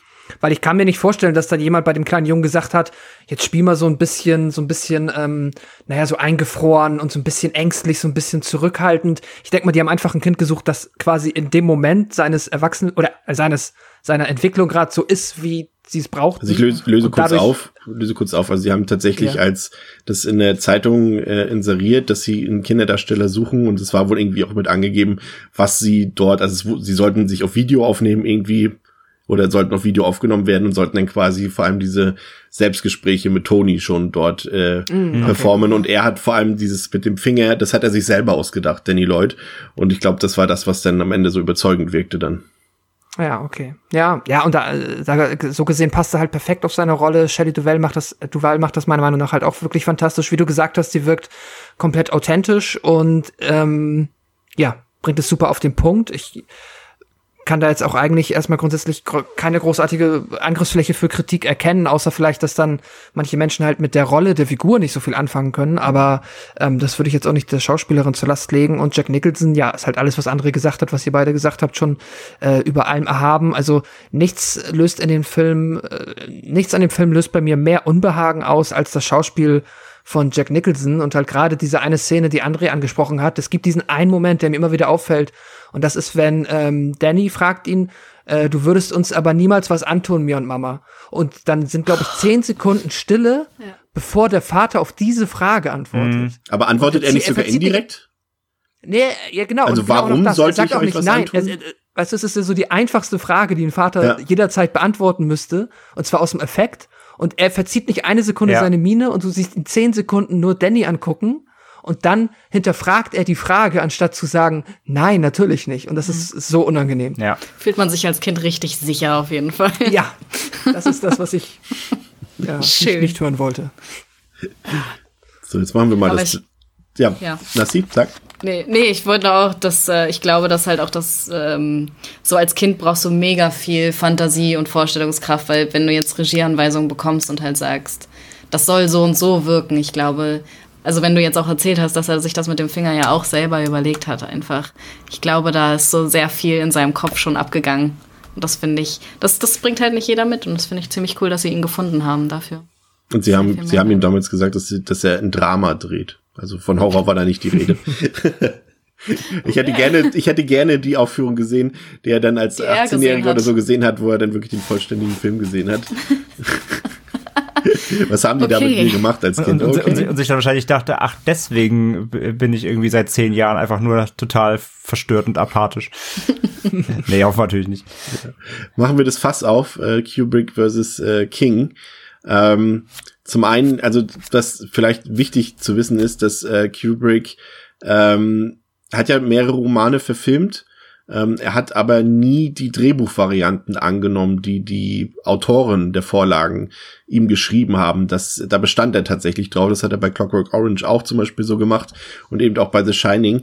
Also Stephen King hat ihm, äh, hat eine Drehbuchvariante geschrieben, jetzt nicht explizit für Kubrick, aber er hat eine vorgelegt und die lag auch vor und Kubrick hat darauf verzichtet, weil er eben das nicht will, dass sich der Autor der Vorlage in die Verfilmung einmischen soll oder darf. Hm. Das möchte er einfach nicht und deswegen hat er sich äh, eine andere Autorin geschnappt, Diane äh, Johnson, die irgendwie, von der hat er ein paar Romane gelesen, die fand er sehr interessant und die hat auch in irgendeinem College, glaube ich, äh, Vorlesungen gehalten und mit der hat er sich getroffen und die beiden haben dann quasi ähm, zusammen in X-Fassungen da dann ein Drehbuch geschrieben und äh, das Interessante ist halt, dass die Änderungen, die sie vorgesehen haben, für mehr Tiefgang sorgen sollten. Und äh, das ist ja schon mal ein Zeichen dafür, dass sie jetzt nicht unbedingt mit der Tiefe von King unbedingt was anfangen konnten, die dort vor äh, vorlag. Und ähm, Stephen King hat dann gesagt, als er den Film gesehen hat, dass, dass Kubrick das grundlegende Verständnis für Horror fehle. Fand ich schon mal ein gutes äh, Zitat. Äh, vor allem, wenn man bedenkt, äh, was, wie die Filme aussehen, die Stephen King selber gedreht hat oder für die er die Drehbücher eben dann geschrieben hat. Äh, ich glaube, da ähm, weiß man dann, wem das Verständnis für Visualisierung von Horror fehlt. Ähm, ich fand es auch interessant, dass du hast ja von die TV-Fassung angesprochen, André. Mhm. Ähm, die Rechte lagen halt bei Kubrick tatsächlich. Für die, die exklusiven Filmrechte lagen bei Kubrick für The Shining für die Verfilmung und äh, sie haben sich dann darauf geeinigt, dass King eben ein Skript für die TV-Verfilmung schreiben darf, wenn sich King nie wieder negativ zu Kubricks The Shining äußert. Also das war tatsächlich die Vereinbarung, dass er dazu einfach nichts mehr sagen darf, weil er wohl wow. quasi jährlich irgendeinen Unsinn von sich gegeben hat dazu und das äh, wollte Kubrick dann irgendwann einfach nicht mehr. Und ich fand es gut, ich habe hier ein Zitat von Stanley Kubrick, er sagt, das ist wirklich gut. Kings große Begabung liegt, soweit ich sehe, im Aufbau der Handlung. Er scheint sich nicht besonders große Mühe beim Schreiben zu geben. Ich meine, es liest sich, als ob er es zu Papier bringt durchliest, vielleicht einmal überarbeitet und dann an den Verlag schickt. Ihm scheint es hauptsächlich um die Idee zu gehen. Und das wird meines Erachtens auch sehr deutlich. es ist mega Beef zwischen den beiden ja, die ganze dies, Zeit. Wer ja. hat's jetzt besser gemacht? Halleluja. Und das Beste war noch, er sagt dann auch noch, äh, also er, er empfand vor allem das Buch von King oder das Drehbuch äh, äh, vor allem bezüglich der Figuren nicht so gut. Er hat gesagt, dass der Roman voll mit Pseudo-Charakterisierung sei und äh, mit komplett unwichtigen Erklärungsversuchen für Jacks Verhalten. Also ich finde es finde es wirklich sehr, es ist das natürlich ist ja richtig Trouble Ace, ja. Ja, es ist harsh, aber es ist auch sehr amüsant, muss man sagen. Ne? Aber ich mag halt diesen Satz. Es ist er scheint sich nicht besonders große Mühe beim Schreiben zu geben. So. Und, aber wer Stephen Kings Output kennt, ich meine, wie viele Bücher bringt er pro Jahr raus? Zwei oder drei? Sorry, ja. es gibt bestimmt sehr viele Hörer, die sich bestens mit Stephen King auskennen. Das tun wir, glaube ich, alle nicht so ganz, aber äh, er schreibt ja schon sehr viel, ne? Und auch mit qualitativen ja. sehr Unterschieden, habe ich mal gehört. Ich, ich ja, auf jeden Fall. Ich mag auch, also ich, da, das finde ich ganz witzig an dem Zitat eben von Kubrick. Das ist halt auch, was ich halt an King auch am meisten schätze. Ich habe jetzt halt auch nur einen Bruchteil seiner Bücher gelesen, ähm, aber äh, ich mag halt am meisten auch seine kreative Energie und halt die Ideen. Und ich glaube, das ist gar nicht so weit entfernt davon, dass er halt tatsächlich, auch das hat er auch selber öfter mal in Interviews gesagt, bei ihm ist halt einfach, so wie er es selber sagt, bei ihm ist halt so viel los im Kopf, dass er halt einfach das Bedürfnis hat, das muss raus und da sind die Ideen. Und es ist mit Sicherheit jetzt mal ein bisschen überspitzt und ich meine, der schreibt jetzt ja auch seit äh, Dekaden, da wird es mit Sicherheit Phasen gegeben haben, wo sich mal jetzt äh, ich bin ja zum Beispiel großer Fan von seiner dunklen Turmreihe, da habe ich jetzt auch nicht das Gefühl, dass er die irgendwie so hingerotzt hat und da schreibt er ja auch öfter in Vorwörtern und redet in Interviews drüber, dass das auf jeden Fall so das ist, wo er sich dann halt schon Mühe gibt, ne? Also, dass man jetzt da nicht irgendwie, also, oder ich zumindest nicht glaube, dass er jetzt jemand ist, der sich halt nie für seine Bücher Mühe gibt, aber dass er mit Sicherheit auch mal, ähm, er hat ja selbst nur selbstironisch gesagt, Stephen King wird halt äh, so in Kilopreisen verkauft. Das heißt einfach, äh, er haut halt raus so. Und wenn er halt irgendwie 900 Seiten schreibt und ne, Stephen King verkauft sich, da sitzt dann auch kein Lektor da und sagt, mach mal jetzt hier was, wer bist du, mach da 400 Seiten draus, wir verkaufen keine 900 Seiten Bücher. Dann schreibt er halt 900 Seiten und dann ist es halt so. Und dann ist es natürlich nicht so feingeschliffen. Deswegen, ähm, ja, ich finde das ganz witzig. Ich kann aber auch verstehen, dass also ich kann King einerseits ein bisschen verstehen, weil es dann mit Sicherheit auch immer was sehr Persönliches ist. Andererseits kann ich auch verstehen, wenn man irgendwie keinen Bock hat, sich sowas von King anhören zu lassen. Und mittlerweile bin ich auch an dem Punkt, wo ich sagen muss, wenn, ich meine, das ist alles Business und so, und ich kann mir nicht vorstellen, dass King selber von der Dunklen Turm-Verfilmung überzeugt ist, aber ich weiß ganz genau, dass er 2017 für S und für den Dunklen Turm hat er in beiden Fällen Werbung gemacht für die Filme.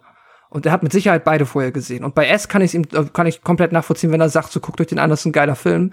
Aber ich habe seine Bücher gelesen und ich habe zu keiner Sekunde geglaubt, dass er dahinter dem steht, was diese Verfilmung macht. Und ich denk mal, da ist er auch ein bisschen so ja, also ich kann mir vorstellen, dass er einfach persönlich Kubrick nicht mochte. Aber ich finde den Ansatz sehr interessant, eben, den du jetzt auch nochmal beschrieben hast. Es sind eben zwei verschiedene Paar Schuhe, Filme drehen und einen Roman schreiben. Ich finde die Aussage von Kubrick eigentlich gar nicht so falsch, weil das ist ja schon ein Unterschied, ob ich etwas zu Papier bringe und die Fantasie des Lesers sozusagen fordere oder ob ich tatsächlich diese Fantasie dort bebildere in dem Sinne. Und, und gerade weil du es gesagt hast, King hat ja schon des Öfteren gesagt, dass der Film, äh, der aus seinem Roman adoptiert wurde, sehr gut ist, wo man sich denkt, mh, hm, Langoliers, mhm. so in dem Sinne. Oder keine Ahnung, irgendwie, ne, also er hat ja schon öfter gesagt, guck den Film, was du eben auch gesagt hast, der ist gut, der ist gut, das ist eine schöne Umsetzung. Und dann ausgerechnet die beste Umsetzung soll dann auf einmal nicht so gut sein. Und dasselbe ist, glaube ich, auch bei Clive Barker immer so, der auch nicht so ganz einschätzen kann, ähm, wie die Qualität der Adaption seiner Romane oder seiner Werke ist. Also ich glaube schon, dass das äh, zwei extrem verschiedene Paar Schuhe sind, ohne mich jetzt da in die mhm. Rolle eines Regisseurs oder eines Autors zu begeben.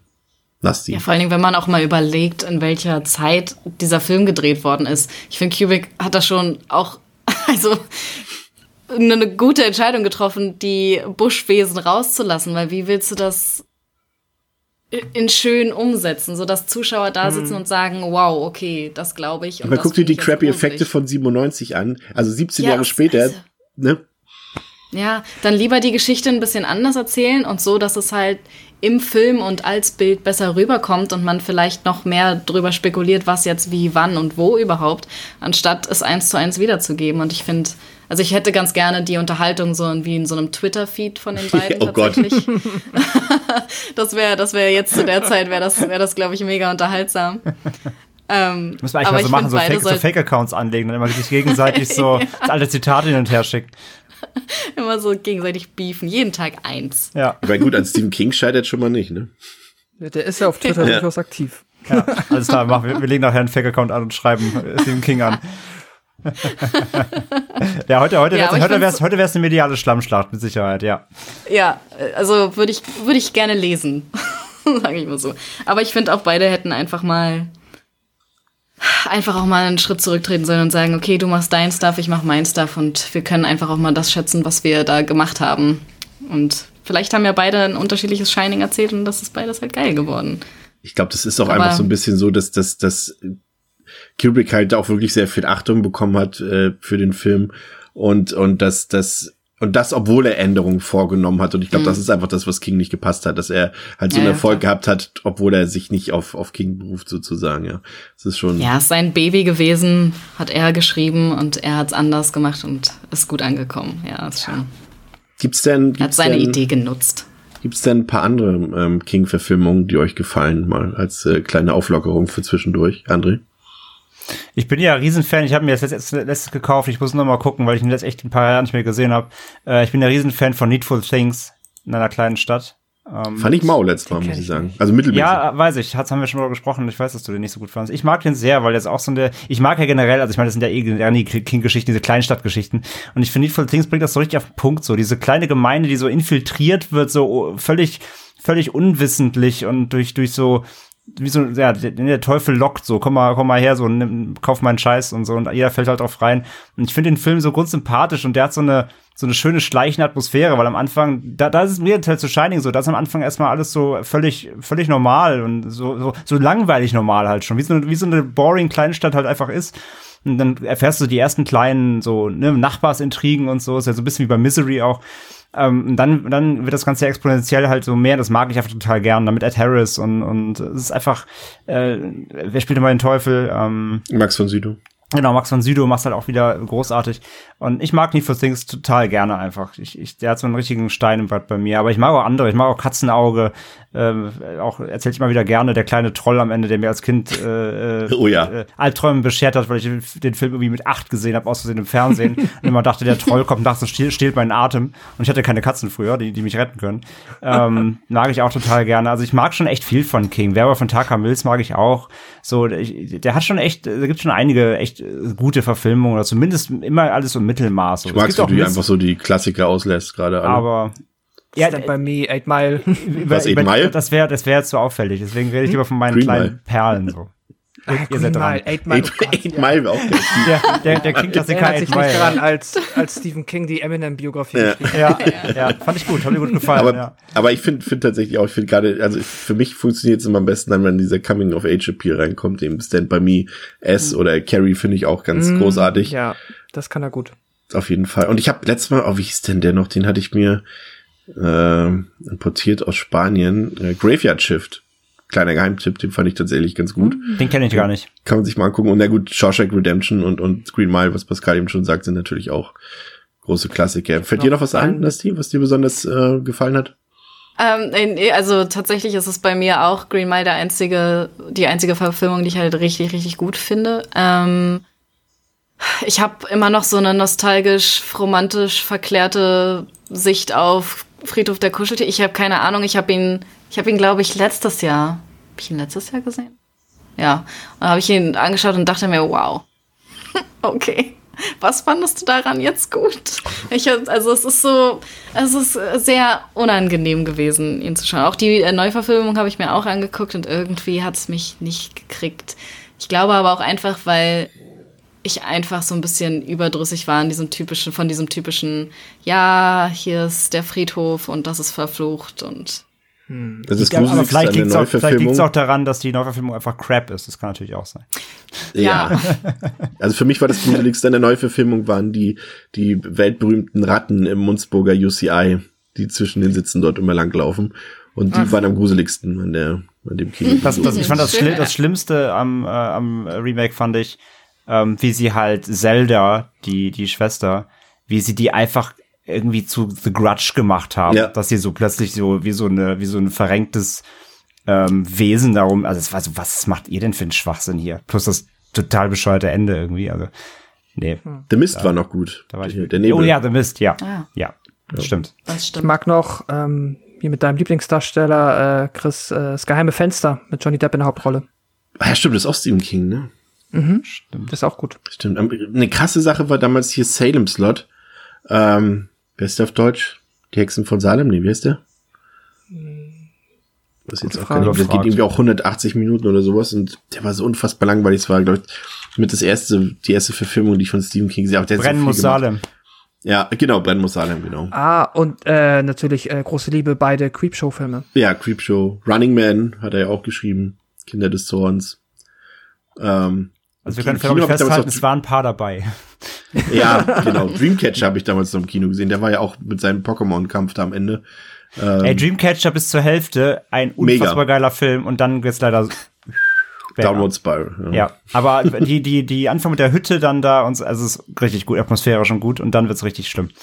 Ja. So, jetzt haben wir auch, glaube ich, fast alle Filme durch. Nur diese ganzen neuen Netflix-Sachen, die mag ich tatsächlich alle nicht. Hier in The Tall Grass und, Boah, der war äh, langweilig, ja. Oh das, Gott, ja, der war furchtbar. Hier Gerald's mhm. Game und sowas, die fand ich alle ätzend. Gerald's Game fand ich ging noch so, aber, aber nee, Tall Grass war auch richtig schlimm.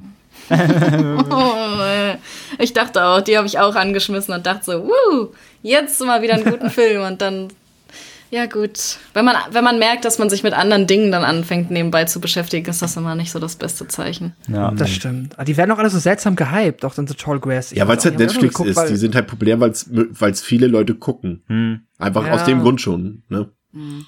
Ja, schräg. Ja. Kommen wir zur Musik von The Shining, der, die wir ja vorhin auch schon angesprochen haben, die ja auch äh, sehr markant ist und auch sehr grandios ist. Und da hat's mich tatsächlich, äh, nachdem wir das äh, beim letzten Mal geguckt haben, Pascal, das war das erste, was ich dann, als du weg warst, nachgeschaut habe, wie es da denn eigentlich aussah mit der Musik, wo die herkommt und wer die komponiert hat. Und das ist tatsächlich ähm, gar nicht so eindeutig. Also da waren sehr viele Leute dran äh, beteiligt. Gerade dieses Theme aus diesem aus dieser Autofahrt zum Overlook Hotel, mhm. dieses markante. Das ist tatsächlich ein uraltes Stück, was einfach ein bisschen moderner mit Synthesizer neu kompositioniert ja. wurde. Und äh, wie ist Dies Irae? Heißt das Stück so? So heißt das Stück irgendwie so, so oder so ähnlich. Und, und die das gemacht haben, Wendy Carlos und Rachel Elkind, die haben wohl sehr viele Stücke eigentlich geschrieben für, das, für den Film. Und die, die zu hören sind, sind vermutlich auch die beeindruckendsten. Aber Kubrick hat dann wieder gesagt, ah, vielleicht ein bisschen zu viel von den guten Sachen. Und deswegen hat er dann einfach wieder ganz andere äh, längst existente Stücke von Christoph Penderecki genommen. Also äh, den kann man es auch nicht recht machen, dem Kubrick. War, wahrscheinlich wie bei, war wahrscheinlich wie bei den Takes so, mach mal 15 Songs, ich nehme aber nur zwei. Ja. ja. Bezahle aber auch nur zwei. Genau, bezahle, ja, genau. Der war ganz schöner, ganz schöner Fertigfuchser, ey. Äh. Ja. Ja, aber, aber gerade das, gerade das Theme, sage ich ja, wie der Film damit halt schon beginnt, sage ich ja. Der, also wie der dich halt schon einstimmt. Der, der, der macht direkt schon klar, Leute, das wird hier kein Spaß. Und ich finde, das macht allein dieses Theme halt echt aus, weil das so, das dröhnt so krass. Ich habe echt gestern, als ich gestern mal geguckt habe, auch mit der UAD jetzt zum ersten Mal einfach so geiles Bild, geiler Sound. Ja. eine 5 1 Lager aufgedreht und wie das dann direkt am Anfang reindröhnt, also die Bude hat gewackelt, ist so gut einfach. Dieses Theme, finde ich, macht so viel aus, allein schon, um dich da rein zu, weil es, genauso wie quasi die Kamera ja dann mit dir zusammen mit dem Auto dann zum Hotel fährt, ähm, so, so fährt der Film so mit dir so da eben so rein einfach. Das mag ich richtig gerne aber auch dann generell vom Soundtrack so, äh, auch dann mit den Szenen eben, wo Jack dann später durchdreht, diese, diese High-Pitch-Streicher, die dich so komplett, ne, so mit, mit seinem Mind zusammen so kirre machen. Dieses mhm. Also dieses unterschwellige Klopfen das, immer zwischendurch manchmal. So. Ja, das stimmt, hat, ja. Das, das fand ich so gut. Das hat, hat, hat, hat den Film für mich, ich habe gestern Dr. Sleep geguckt, schon, schon, schon deutlich aufgewertet, dass sie einfach eins zu eins denselben Score benutzt haben. Oder fast. Die markanten Stücke. Vielen, hat das genau. total aufgewertet. Ja, ja abs absolut. Und ich sag halt, der, der, ich finde der Score, der, ähm, zusammen mit den Bildern unterstreicht ja dieses, diesen Wahnsinn. Und der, der nagt auch richtig, finde ich, an deinem Nervenkostüm, weil der so unfassbar penetrant nachher wird dann auch, aber so positiv halt, ne? Weil es einfach zu diesem, also in der Szene zum Beispiel, wo dann, ähm, wo Jack Nicholson ähm, sie halt angeht, sie mit dem Baseballschläger an die Treppen hochgeht und dazu ganz halt diese Streiche, also das, das, das, das, das ist wie so ein, wie so ein, wie so ein Buntspecht, der sie dann am Kopf rumpickt. Also das macht dich, das macht dich richtig mitkirre, finde ich. Wahnsinn. Ja, aber auch diese ruhigen, ganz sanften Töne, wo, weil wir vorhin die Szene hatten, wo ähm, Danny ja zu ihm geht, weil er ja eigentlich sein Feuerwehrauto holen will. Ja. Mhm. Äh, da hast du ja auch diese ich weiß nicht, aber ich glaube, wenn man die Musik einfach nehmen würde und random unter irgendeine Szene, die du privat gefilmt hast, eine Interaktion zwischen zwei Menschen, wenn du es da ah, hast, dann denkst du auch, okay, okay, nein, also das. Ich glaube, macht's instant unangenehm. Ja, ja alles, alles. Ja. Einfach, einfach mal nehmen und überall runterlegen. Wir, le wir legen die einfach unseren, unseren, unseren ganzen Podcast runter. Also die ganze Folge. alles wird sehr unangenehm. Dann hört die keiner. Nur noch irgendwie das nee, Geräusch oben drauf und fertig ist es. Genau. Nee, aber gebe ich dir vollkommen recht. Ja, hast du recht. Also die ist wirklich, ähm, da hat jemand perfektioniert, wirklich ein unangenehmes Gesamtstimmungsbild zu zeichnen. So, das ist wirklich. Aber es passt halt auch zu der Zeit damals. Ne? Das sind ja alle diese, sag ich mal, die Horrorfilme, die äh, Mitte, Ende 70er, Anfang 80er so, so groß waren, das sind eben doch die, die so, so eindrucksvolle Musik haben. Eben Halloween haben wir vorhin genannt, Exorzist. Das sind alles die Dinge, wenn du die heute irgendwo anmachst, weil sofort jeder Bescheid hat, sofort jeder sämtliche Szenen vor Augen und äh, ja, das hat halt ein, wie sagt man, Nach, nee, Nachdruck, einen Eindruck hinterlassen, ja.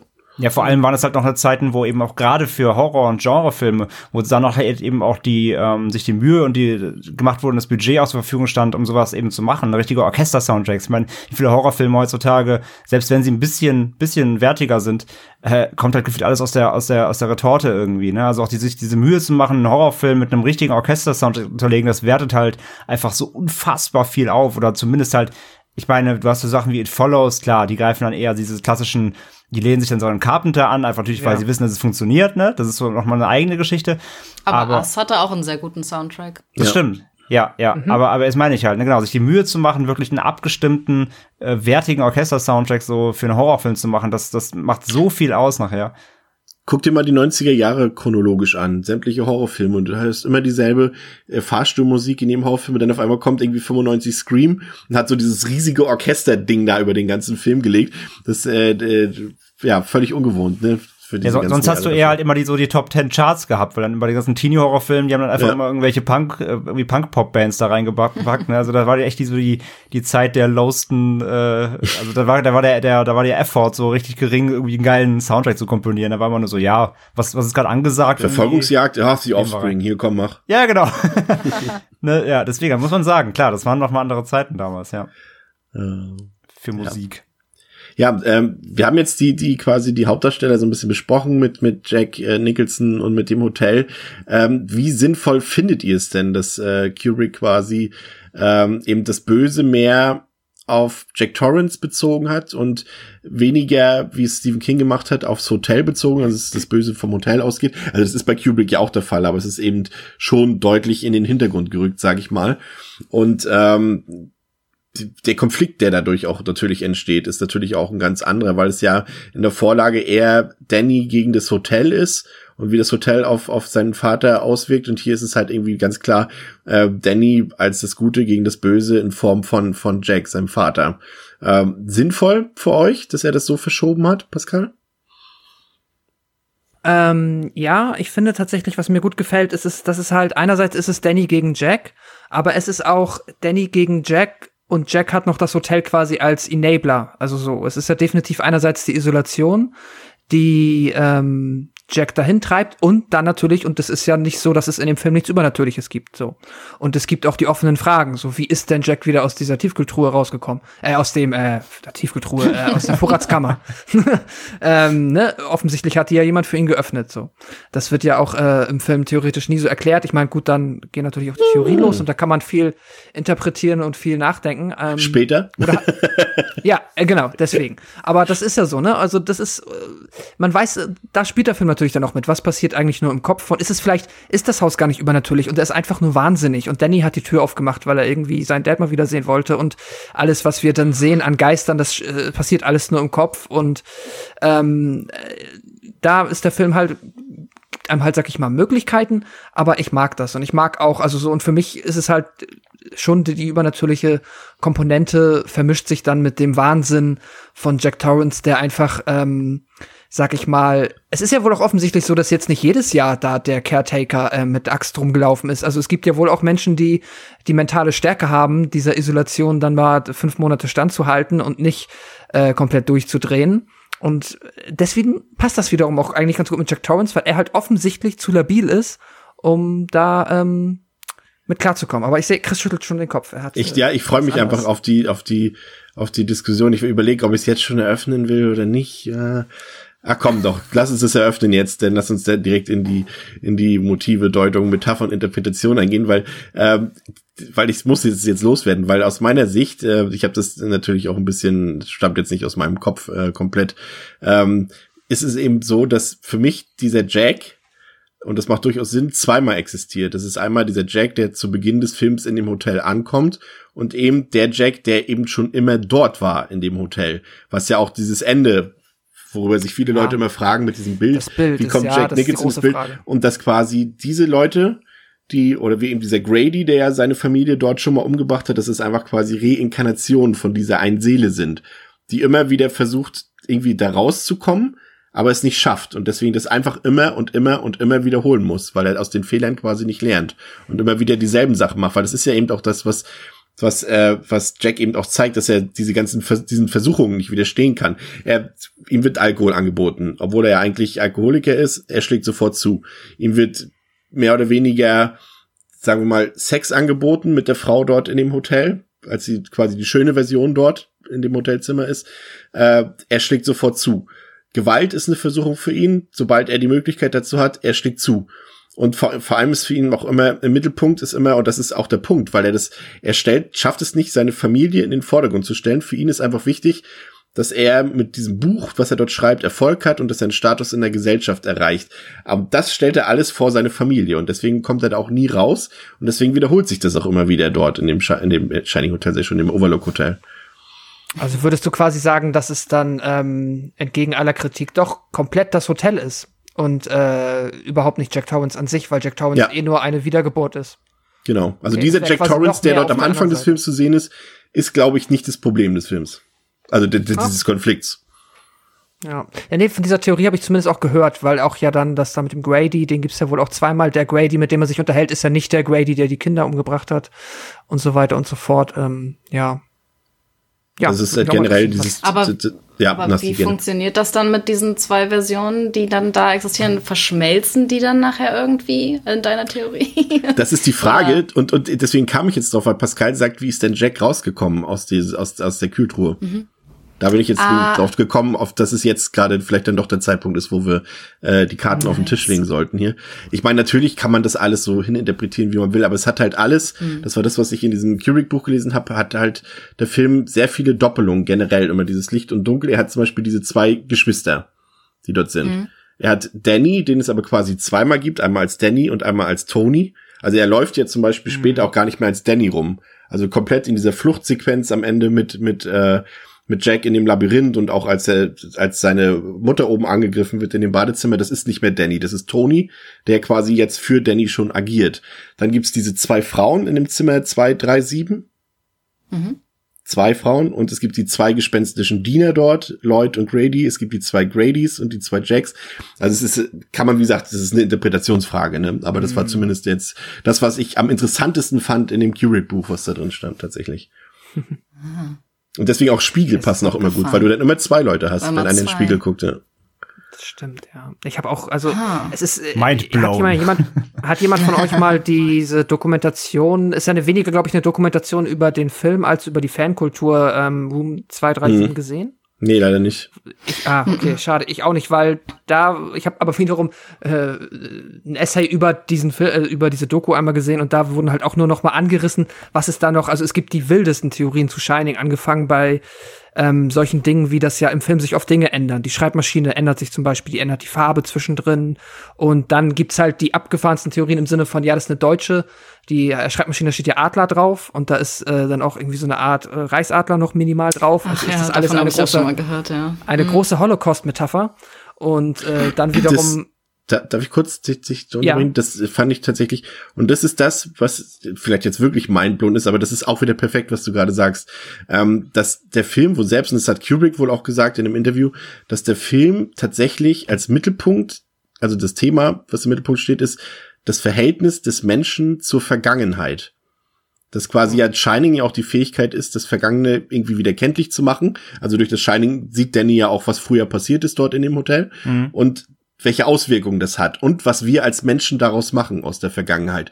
Und Aber deswegen, da spielt ja dann auch viel rein, ne? Also ich meine, da könnte man jetzt auch sagen mit dem Indianerfriedhof und das Hotel richtig. sieht aus wie Indianerzelte und quasi ja, das, Genau, das ist es. Genau, das ist der Punkt, weil das eben und das war, was so. André mich gestern gefragt hat oder verwundert gesagt hat, dass, äh, dass das, äh, dass ja an dem einen Dialog auch mehr mehrfach das N-Wort fällt, zum Beispiel da äh, stößt, das ja. stößt ja auch erstmal seltsam auf.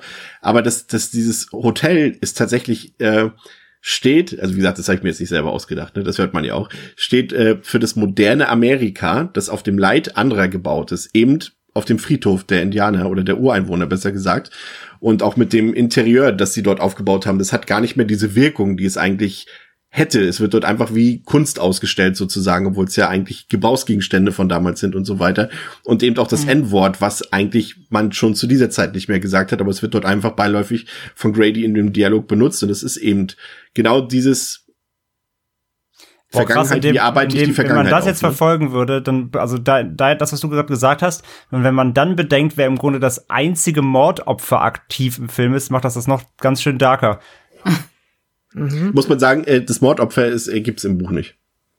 Ah, okay, okay. Aber das, also mit der Theorie macht das das irgendwie noch mal krasser. Ja. Dass ja dann der, der, wie heißt er, der, ähm, der, zu, der zur Hilfe kommt. Äh, äh Stuart. Nein, nein, nein, nein, nein, Dick. Dick der Dick Halloran. Ja. Genau.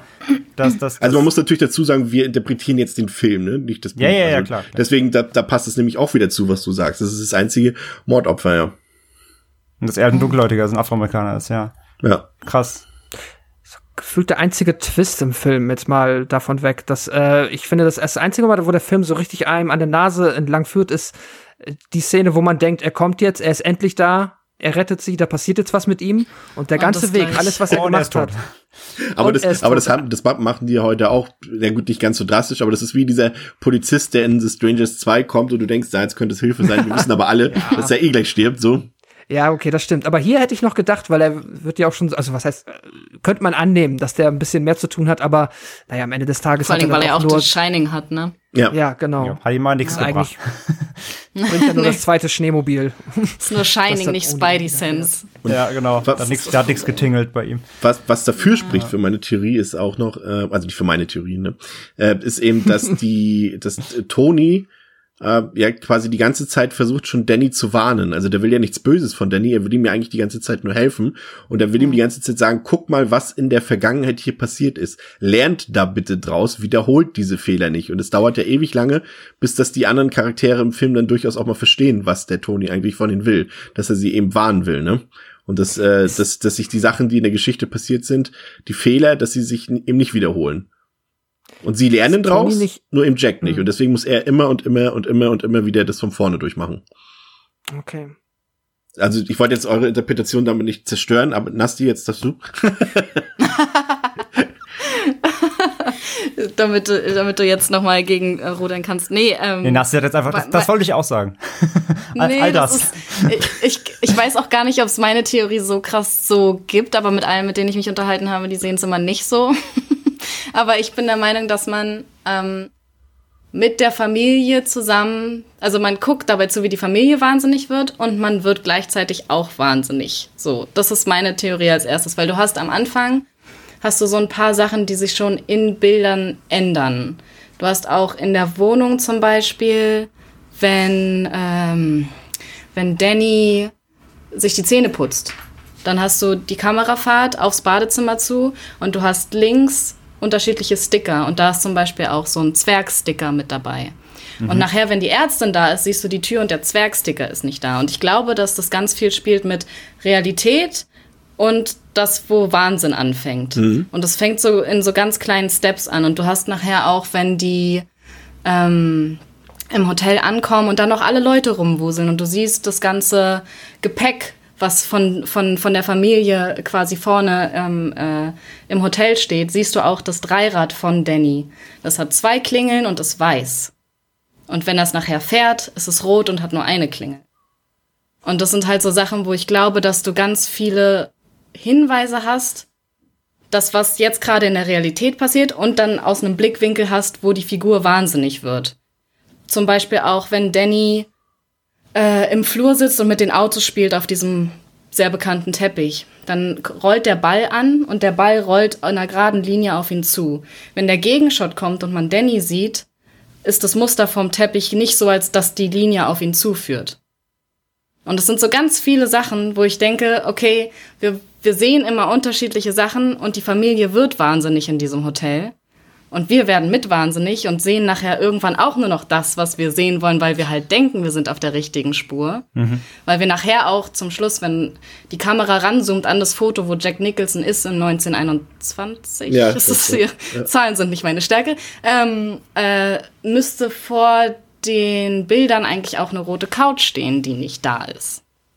Das sind so, so Sachen, wo ich der Meinung bin, ich glaube, das ist das ist gutes Storytelling, weil wir nie wirklich wissen, hören wir vielleicht die Geschichte mhm. nur von Jack Nicholson, sehen wir die Geschichte nur von Wendy, vielleicht sogar von Danny nur. Und das ist so, das ist meine Theorie und ich weiß nicht, ob es die gibt.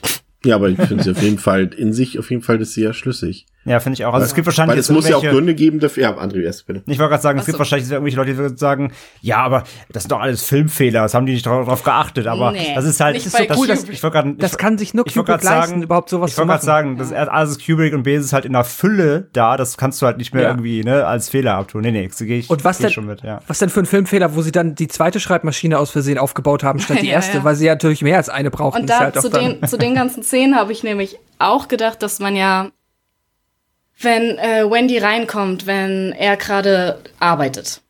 Ähm, Und dass er führt eine super hitzige Diskussion ja mit ihr und sagt ja nachher auch, get the fuck out of here und so. Und du siehst ja auch immer im Gegenschuss, da ist ein Stuhl da, der ist nicht mehr da und sowas. Mhm. Und am Anfang, glaube ich, zieht er ja auch noch das Papier aus der Schreibmaschine raus. Mhm. Und nachher, wenn der Shot ist, dass sie wieder rausgeht, ist er komplett glatt gestriegelt, guckt sie auch ein bisschen komisch an und Papier steckt in der Schreibmaschine drin ist das vielleicht nur die Sicht gewesen, die Wendy gesehen hat, weil sie wahnsinnig wird und er wusste überhaupt nicht, was abgeht, ist deswegen auch ein bisschen irritiert und sieht noch recht gestriegelt aus und überhaupt nicht wahnsinnig und mit verwuselten Haaren?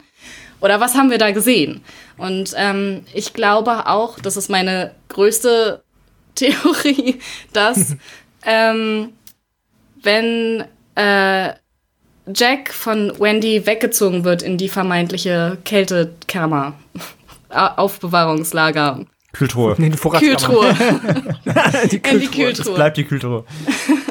Dass er nicht dahin gezogen wird, sondern wir das so sehen, er aber schon draußen ist lange und da schon stirbt. Und alles, was wir ab da sehen, ist das, was sich äh, Wendy einbildet.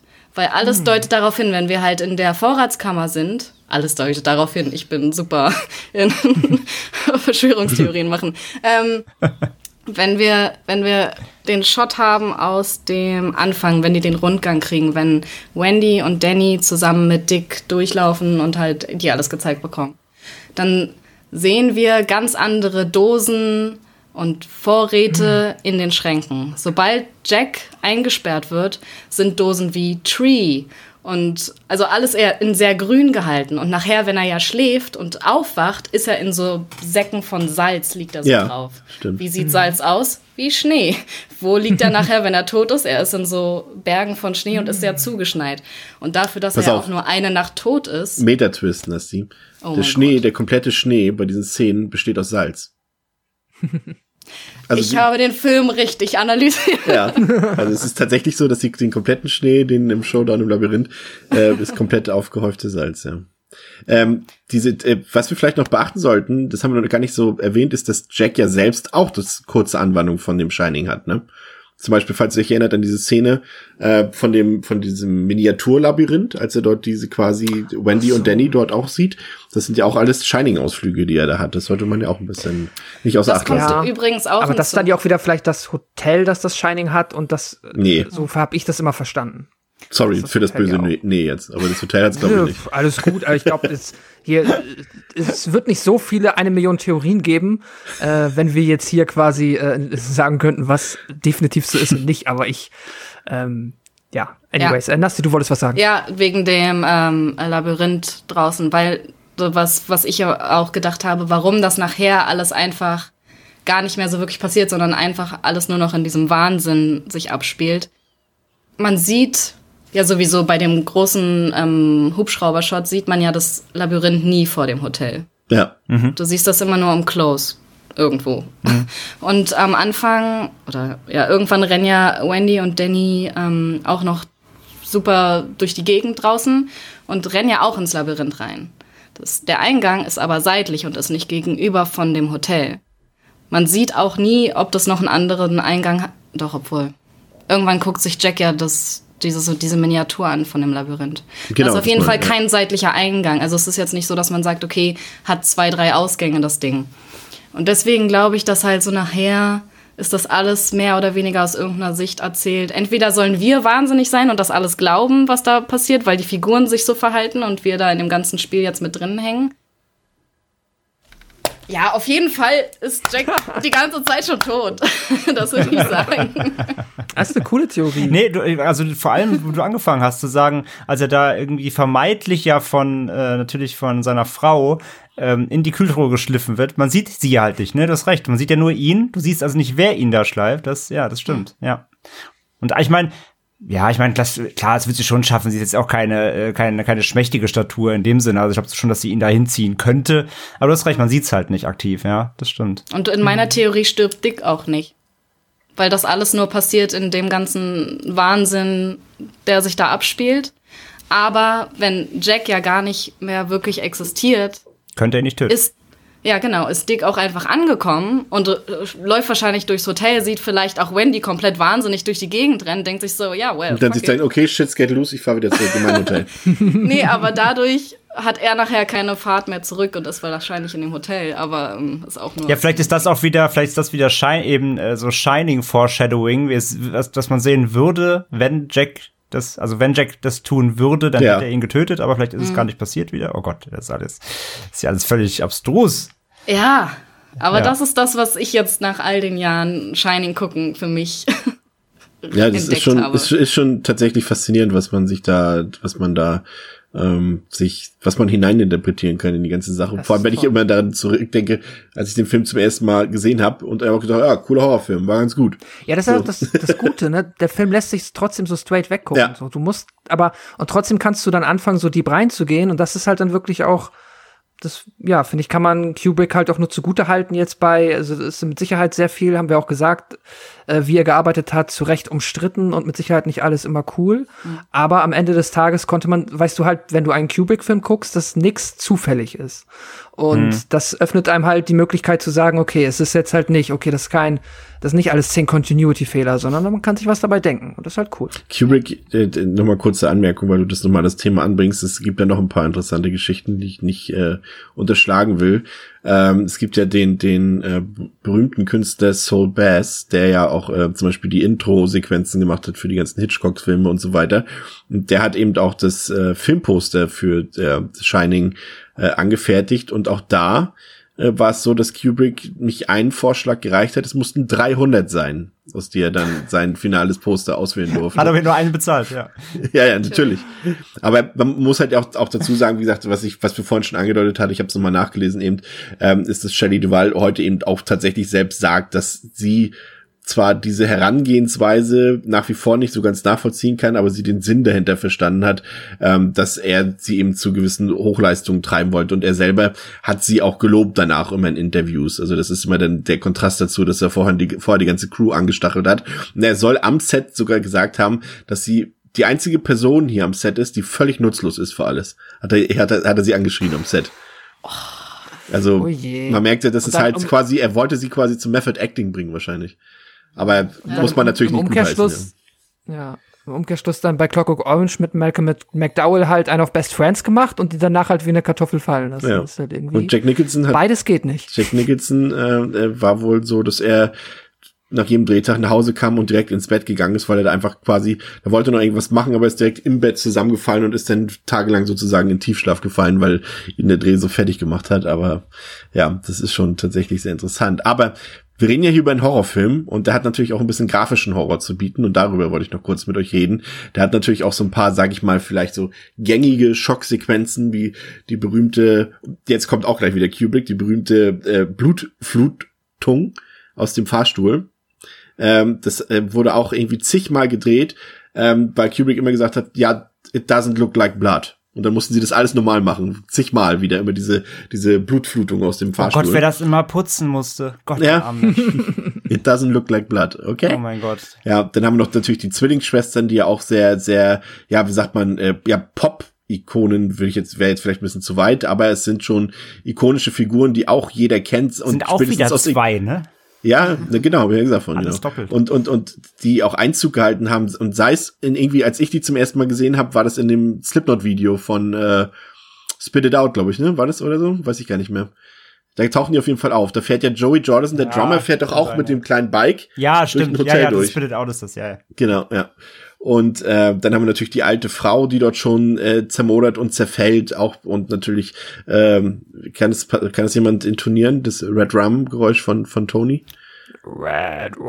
Ja, Vielen Dank. Red, wow. Sehr gut, Genau. Pascal, also sehr gut. ah, Wie, wie sah es mit den Schockeffekten aus, Pascal? Sind, haben die waren die gut platziert für dich? Und und haben sie funktioniert?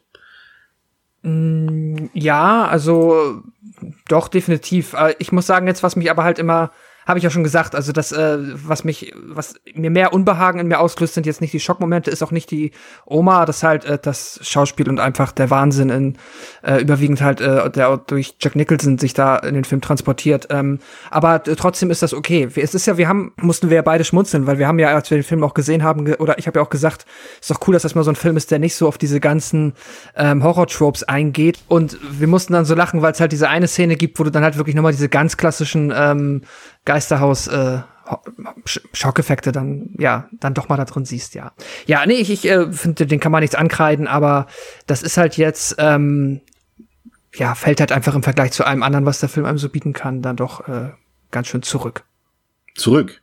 Also nicht? naja also ich meine einfach ähm, äh, der Film lebt nicht davon so also das ist jetzt halt nichts so, was den Film ja, ausmacht dass du Aber äh, es ist aber Spe- schon das, was den Film zumindest in, sag ich mal, wenn man ihn jetzt ganz kurz an mit nach außen hin ikonisch macht. Also es sind ja eben die Szenen mit dem Mädchen, mit dem, Fa- mit dem Blut aus dem ja, Fahrstuhl. okay, okay, Mädchenblut, doch, okay, ja, da gebe ich dir recht. Das sind auf jeden Fall die, ähm, die ikonischen Bilder, definitiv. Ähm, Ich sag mal so, es sind vielleicht nicht die Szenen, die ihn stark machen, aber es sind die, die mich anlocken als Zuschauer. ja, und es sind ja auf jeden Fall auch die, die sich halt, wie du gesagt hast, das sind ja, äh, ja, Pop-Ikonen, oder haben zumindest äh, alle sehr, sehr starken Einklang in die ähm, Popkultur bekommen. Ich überlege gerade, welchen japanischen Film hatten wir noch mal besprochen, der mit Wasser, da gab es einmal so dieses ganz offensichtliche? Zitat an die Ich glaube ja, aber da gab es diese ganz, ganz offensichtliche Zitat der Fahrstuhlszene, nur da war es kein Blut, da war es halt Wasser, das aus dem Fahrstuhl Ja, kommt. müsste Dark Water gewesen sein, ja. Ja, ja, genau. So, sowas hast du halt öfter. André, die Schockelemente. Gehe ich eigentlich genau mit. Also es ist definiert den Film nicht, aber klar, es bleibt hängen. Ne? Also es sind einfach, also aufgrund auch natürlich dieser einfach dieser super stilsicheren Inszenierung sind ja das die Bilder. Du, das sind die Bilder, die hängen bleiben, aber es ist nicht die, die, das ist nicht das, was eigentlich nachwirkt. Nachwirkt eigentlich mehr die Atmosphäre und und dieser ganze Wahnsinn. Aber wenn du danach sagst, so was war denn, was ist in Shining passiert, dann sagst du, äh, da war Blut im Aufzug, da waren zwei Mädchen, die zerhackt wurden und da war eine hässliche Oma, die echt echt eklig war. Äh, so, also da, klar, das das das sind so, das ist halt das plakativste am Film, aber das ist eben nicht das, was na, äh, eigentlich den Film ja ausmacht. So, das muss man, glaube ich, so, so, so kann man es, glaube ich, sagen. Genau. Ähm, aber trotzdem wirken sie, klar, wie gesagt, sage ich ja, wegen der Stilsicherheit. Also alleine Steadicam äh, hinter, hinter, ähm, Danny? hinter Danny, Danny. und dann plötzlich halt um die Ecke und die zwei Mädels stehen. Das ist halt einfach so gutes Timing einfach, ne? Das, das muss man einfach sagen. Äh, sag ich ja, diese Stilsicherheit da drin und diese Ästhetik dabei noch, trotz dieses Horrors, diese Ästhetik, Ästhetik zu bewahren die ganze Zeit. Und halt, wie gesagt, die, die, diese, diese, diese Großmutter da in der Badewanne, ey, die, die hat mich fertig gemacht als, als Jugendlicher. Also, ähm, das sind einfach solche, solche unfassbar gut getimten äh, Schocks oder, ja, oder zumindest Stilmittel, ähm, äh, ja, aber wie gesagt, die definieren halt für mich diesen Film halt äh, nicht in dieser Wirkung, sondern das sind die einfach nur diese diese Bilder, die du dir an die Wand hängst irgendwie als Poster ikonisch, aber das ist nicht das, was was was ich danach mitnehme, ne? Schön die zerhackten Zwillinge, schön an ja, die Wand. Ja, direkt tapezieren. Küchentisch, äh Küchentisch. Küchentisch. Äh, Nassi, würdest du sagen, der Film macht heute noch Angst? Oder zumindest könnte manchen noch Angst machen, Leute, die ihn noch nicht gesehen haben, die ihn jetzt vielleicht zum ersten Mal gucken würden? Ich äh, glaube fast nicht, weil ich glaube eher, dass das ja alles sich dahin entwickelt hat, dass es mehr auf Schock und schnell und nicht mit, äh, nicht so, nicht langatmig und langsam und ruhig und ähm, ja, mit ein bisschen mehr Nachdenken und irgendwie dieses Subtile, was man am Anfang nicht checkt. Ich glaube, es muss immer mit so einer Haut drauf Hammer-Methode passieren momentan. Deswegen glaube ich, würden viele Leute aussteigen, weil es nicht genug ballert. Es passiert ja nichts, ne? Ja. ja. Das, passt, das passt ja gut. Das ist wahrscheinlich auch der Grund, warum Dr. Sleep Inc. so ein, so ein Kinoflop wurde, ne? Weil der ja eben doch eben so ein bisschen diese Erzählweise von The Shining wieder aufgreift, auch mit seiner sehr lang, also mit seiner umfangreichen Spiel Laufzeit. Ich glaube, das äh, ist genau das, was Nasti auch gerade beschreibt, ne? Der ist halt durch die durch die Hippie Gang will der so ein bisschen mehr äh, Drive reinbringen, so ein bisschen Road Movie aber trotzdem, die, die, genau, die, ähm, also allein das ganze Finale ist ja im Grunde eins zu eins nochmal Shining äh, durcherzählt. Aber ja, genau. Also es ist die Länge, es ist die, die, der, der lange Aufbau, die erstmal die Erklärung der Welt, da passiert halt nicht nach drei Minuten. Also gut, der Anfang, ja, da gibt's einen kurz, aber ist ja auch kein Scare, äh, also trotzdem ja langsam, wir haben einfach den, dem Mädel da am Wasser und so. Aber ja, es ist, es geht nicht direkt mit dem, mit einem riesen Krawall los, sondern er braucht ja auch ziemlich lange, um seine äh, Welt zu erklären, um erstmal wieder klar zu machen, wo befinden wir uns hier, die Referenzen erstmal wieder zu setzen für die Fans und gleichzeitig natürlich auch neue Leute abzuholen, äh, nochmals, äh, was ist das hier eigentlich, ne? Und wo, warum muss ich das, das Alte eigentlich kennen am besten und so. Ähm, klar, ist natürlich gegen die Sehgewohnheit, ist kein Controverse, ne? Also ist kein, äh, ist kein zuknallte Türen, ist kein äh, Geist, äh, Geist, der 321 irgendwie ins Bild springt, so, das gibt's da halt nicht. Und äh, klar, das, das ist natürlich gegen, wie Nassi ja richtig sagt, es ging alles, was eben äh, Blumhouse so in den letzten Jahren eben natürlich sehr gesetzt hat im Mainstream. Ich meine, guck dir auch, guck dir halt an, äh, Hereditary und Midsommar sind so zwei Filme, ne? Wir, so, wir, wir feiern die für alles, was sie, für alles, was sie halt tun. Und dann guckst du dir Amazon-Bewertungen an und die Leute so, das ist doch kein Horrorfilm, mhm. bin dreimal eingeschlafen eingeschlafen, so in den ersten 20 Minuten. Also diese Sehgewohnheiten, so, das sind ja die Filme, also das sind ja die, die solche alten Tage nochmal versuchen aufleben zu lassen, mit diesem ruhigen Pacing eher und dem, dem langsamen äh, Aufbau der Spannung. Ja, und merkst ja, die Leute sind so gedrillt auf dieses ähm, Jumpscare-Fest irgendwie, dass, dass man solchen Filmen gar keine Chance mehr richtig gibt oder gar nicht, gar nicht versteht, was man da an Horror interpretieren soll, weil wenn ich in den ersten drei Minuten irgendwie ein Kopf fliegt oder ein Geist mir ins Gesicht springt, dann ist es kein Horror so. Das ist ja die, das ist ja die Mainstream-Auffassung von, von Horror eben. Und das bietet ja Shining halt überhaupt nicht. Pascal, würdest du sagen, dass der Showdown von The Shining, sag ich mal, äh, der axtschwingende Jack, äh, ähm, wie er seine Frau verfolgt und später das Duell mit Danny im Labyrinth, dass das am ehesten noch den aktuellen Horrorkonventionen entsprechen würde? Also vom Spannungs, sag ich mal, das ist ja schon sehr thrillig, sag ich mal, und, und, und ja. spitzt sich da schon zu. Also es hat ja nicht mehr das gemächliche Tempo, das der Film, sag ich mal, vorher zwei Stunden an den Tag legt. Das stimmt. Also mit Sicherheit vom Pacing und vom, ähm, wie der Film, also in welchem Tempo der Film da seine, ja, quasi die Beats setzt, würde ich sagen, ja, wahrscheinlich schon, aber einfach auch jetzt mal ganz blöd gesagt, weil der Film halt in den Momenten auch am schnellsten ist. Das heißt, beziehungsweise da ähm, äh, ne, fährt der Film halt ein verhältnismäßig hohes Tempo. Und ähm, auf der Ebene ja. Was man jetzt da wiederum sieht, was da passiert, Weiß ich nicht. Aber da finde ich aber auch, ist aber auch jetzt so Mainstream-Horror oder beziehungsweise das. Also jetzt so richtig Conjuverse fühlt sich das auch nicht an. Ich finde das schwer zu vergleichen. Na, heute würden die Leute wahrscheinlich halt eher sagen, das ist doch kein Horror, das ist ein Thriller. Also. Ja, genau. Also das ist ja da, da wieso ist denn da kein Kopf geflogen oder so? Chris, du musst dich, du, Chris, du musst dich mal ein bisschen in die Amazon-User reindenken. Ja. nee, das wollen wir, ja gerade hier nicht. Hol dich mal in die Facebook-Gruppen. hol dich mal in die Facebook-Gruppen und dann, äh, ja.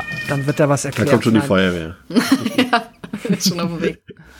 Äh, aber hat's dir gefallen, aber, das Ende, Pascal?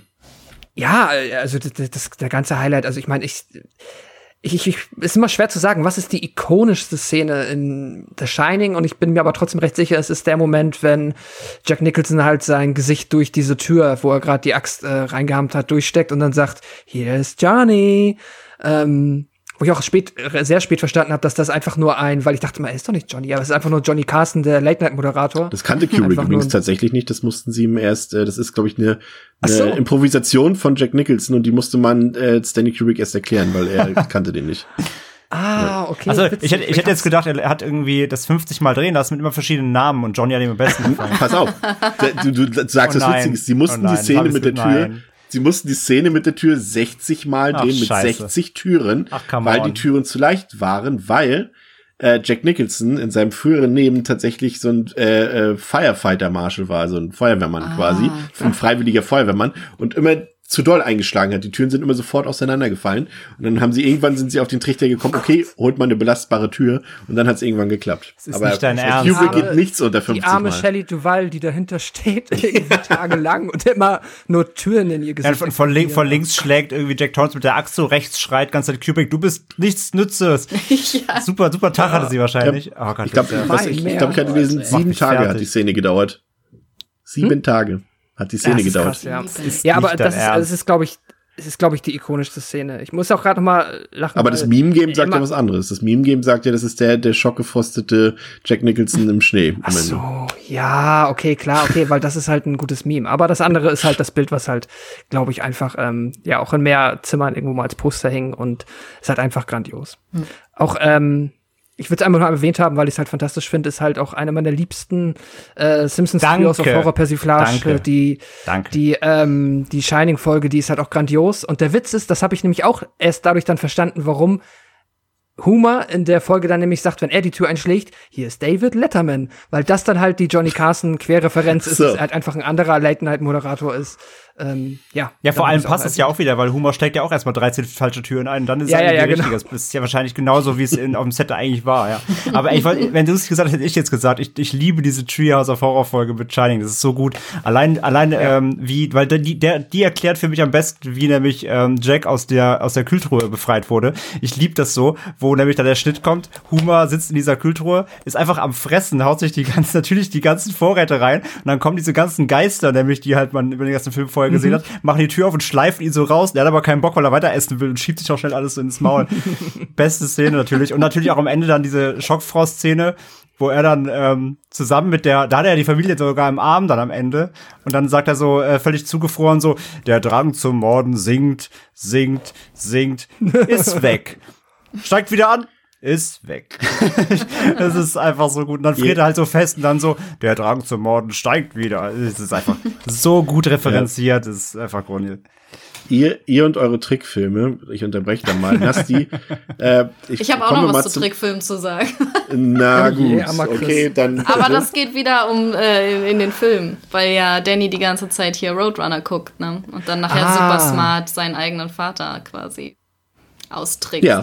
Was sehr Stimmt. smart ist für den Boy. Weil er Roadrunner guckt. Deswegen helfen Trickserien. Unterstützt ah, die mal noch. Stimmt.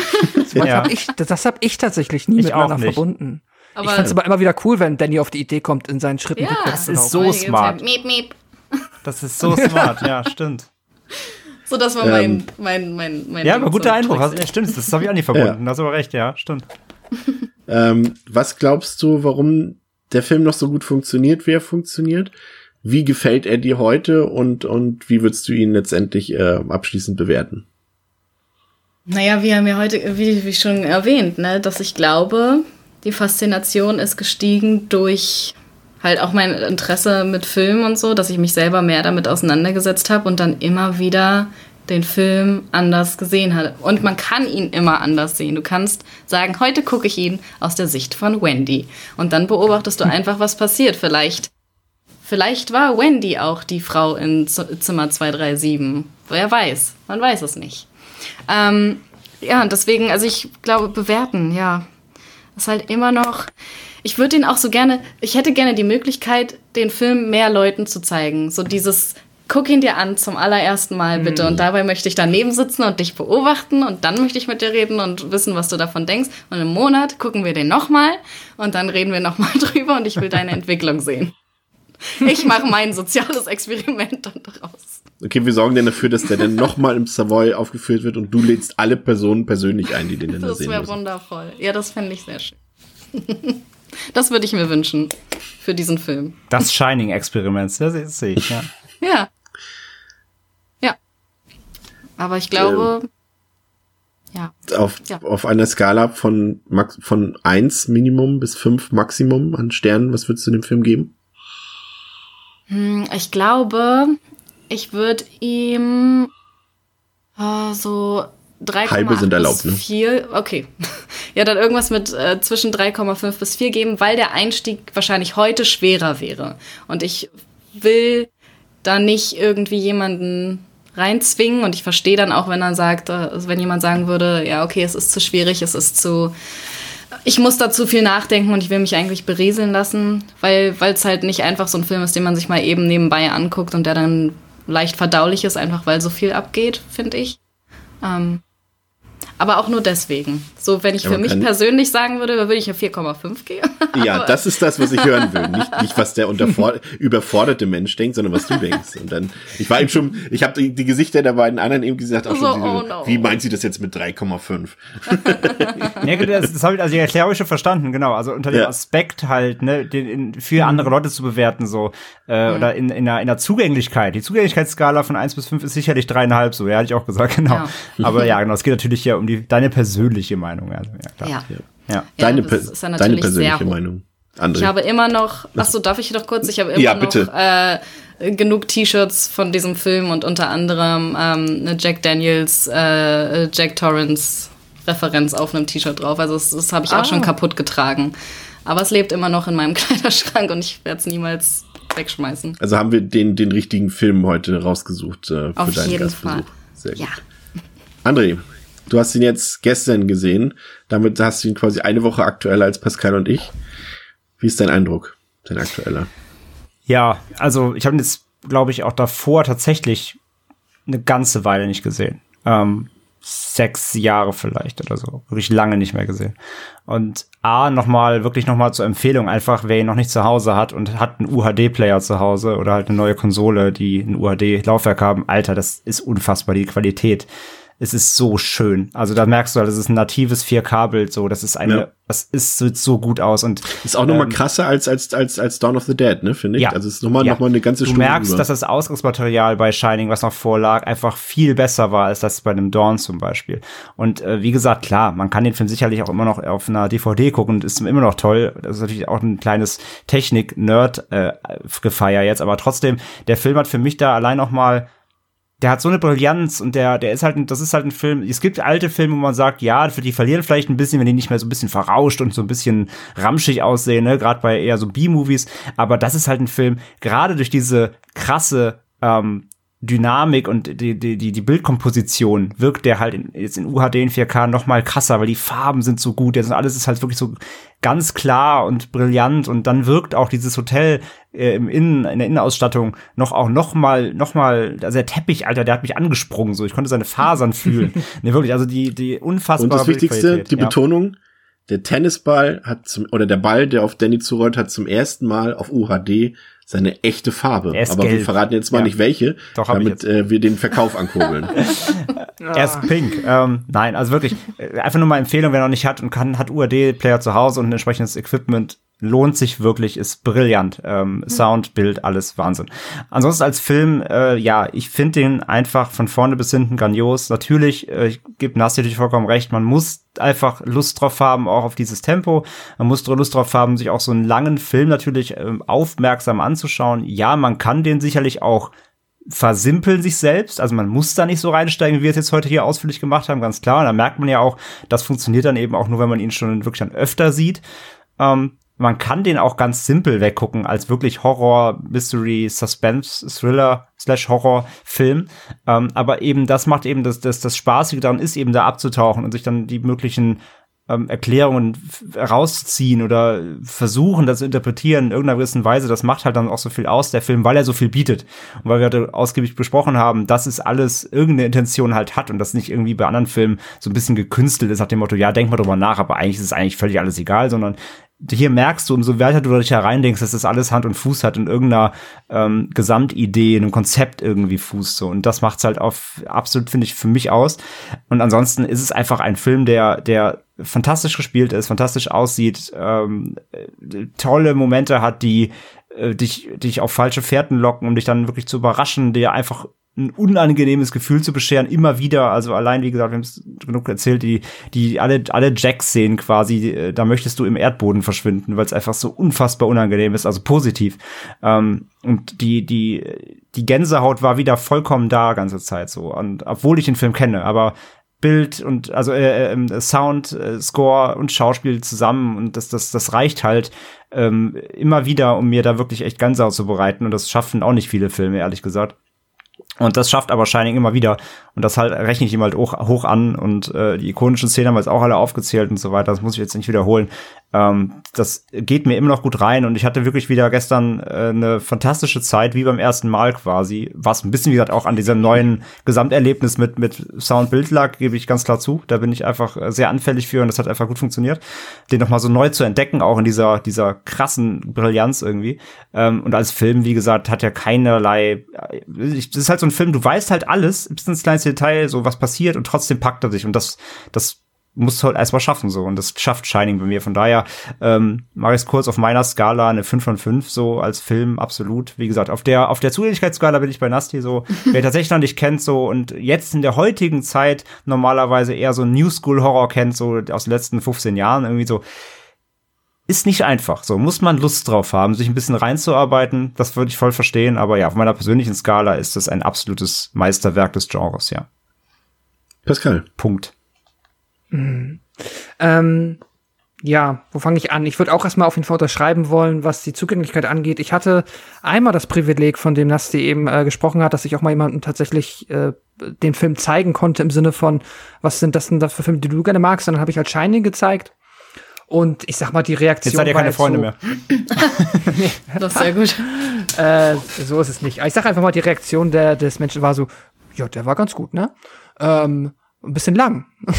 äh, also das ist halt dann schon, ich glaube schon, dass der Film tatsächlich für viele Leute heutzutage nicht mehr den Effekt hat, den ähm, er haben könnte. Andererseits habe ich den Film jetzt ja auch nicht gesehen, als er ins Kino kam und auch äh, 2010 war halt äh, Sehgewohnheiten schon anders und mich hat der Film halt da damals halt schon komplett umgehauen und ähm, ich ja liebe den Film seitdem und immer noch freue mich jedes Mal wieder, wenn ich ihn gucken darf. Ähm, war auch jetzt sehr glücklich, dass ich die Möglichkeit hatte. Ich selber habe ja hier weder ein äh, UHD-Player noch ein Abspielgerät, das äh, diese Auflösung überhaupt unterstützt. Deswegen war es sehr schön, äh, den ja wirklich fabelhafter Qualität ähm, bei dir, Chris, mit dir zusammen gucken zu können. Es, es sieht wirklich ähm, ja grandios aus und ich äh, glaube, ich habe alles, äh, wir haben, glaube ich, alles gut erwähnt, was den Film ähm, auszeichnet. Der funktioniert halt einfach auf unfassbar vielen Ebenen brillant. Dann bietet er noch diese wirklich äh, breite Angriffsfläche zum drauf los interpretieren im Zusammenhang mit der Tatsache, dass man das halt bei einem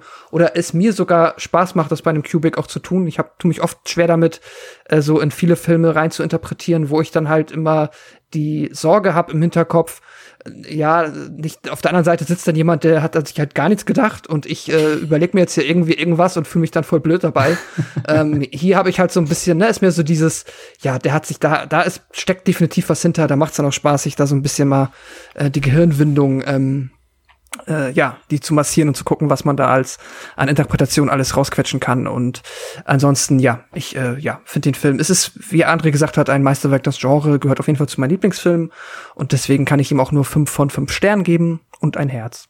Ja, da sind wir uns, glaube ich, äh, alle einig. Ich halte es jetzt auch bei mir kurz, weil wir wirklich äh, alles in Ausführlichkeit besprochen haben. Ich mag es halt, wie ähm, detailliert Kubrick bei dem Film zur Sache geht, dass er dass, dass er halt wirklich sowohl erzählerisch als auch vor allem auf technischer Ebene halt wirklich nichts dem Zufall überlässt. Das ist teilweise bahnbrechende Kameratechnik, äh, die Kamerafahrten sind grandios, die Ausstattung einfach, die, die komplette Kulisse ist einfach schon für sich einfach quasi schon Höchstwertung wert und diese permanente Spannung, deswegen würde ich euch so ein bisschen fast widersprechen. Ich finde schon, dass der eigentlich, also ja, er ist vielleicht ein bisschen hm, schwierig zu greifen am Anfang, aber ich finde schon, dass der A nie einen langweiligen Moment hat, auch am Anfang nicht.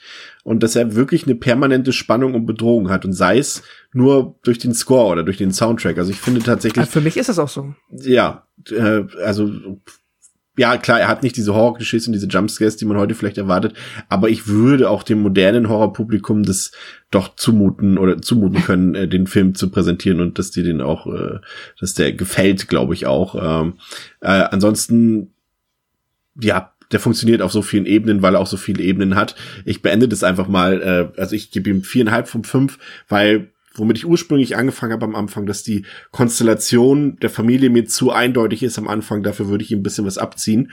Aber ansonsten fand ich noch ein Zitat ganz gut, ähm, wie der Horror funktioniert in The Shining. Und zwar Zitat Anfang lässt sein The Shining lässt sein Publikum schon aufspringen, wenn eine wenn ein eingeblendeter Zwischentitel mit dem Wort Dienstag einfach nur eingeblendet wird. und das fand ich tatsächlich ziemlich treffend für den Film und äh, ja, von daher sind wir uns, glaube ich, alle einig, dass wir hier heute über ein Kinomeisterwerk gesprochen haben und vielleicht äh, der beste oder einer der besten Horrorfilme aller Zeiten. Und äh, ja, das soll es für heute gewesen sein. Nasti, vielen Dank, dass du äh, zwei Stunden hier bei uns warst und uns ausgehalten hast. Ja, danke, dass ich dabei sein durfte. Sehr super. gerne wieder. Ähm, und noch einen kleinen Teaser, kommen wir auch noch einen Teaser aus für nächste Woche. Wir haben einen deutschen Film und zwar den vielleicht ist es, nee, der bekannteste deutsche Horrorfilm ist es nicht, weil da gibt es noch ein paar uralte Klassiker. Aber ich sag mal, alles, was nach 1990 gedreht wurde, dürfte es wohl der aufwendigste und größte und populärste und beste deutsche Horrorfilm sein. Mit Franka Potente in Hauptrolle. Okay, gut. das war ja ein ganz kleiner Teaser. Was soll das nur, was soll das nur sein? Aber ja, wir haben tatsächlich noch nie einen deutschen Film hier besprochen und äh, das müssen wir jetzt mal nachholen. Äh, von daher danke, dass ihr zugehört habt. Äh, schaltet nächste Woche wieder ein bei Devils and Demons. Schönen Dank. Bis zum nächsten Mal mit André, Pascal, Chris und heute Nasti. Auf Wiederhören. ciao. Ciao, ciao. Tschüss.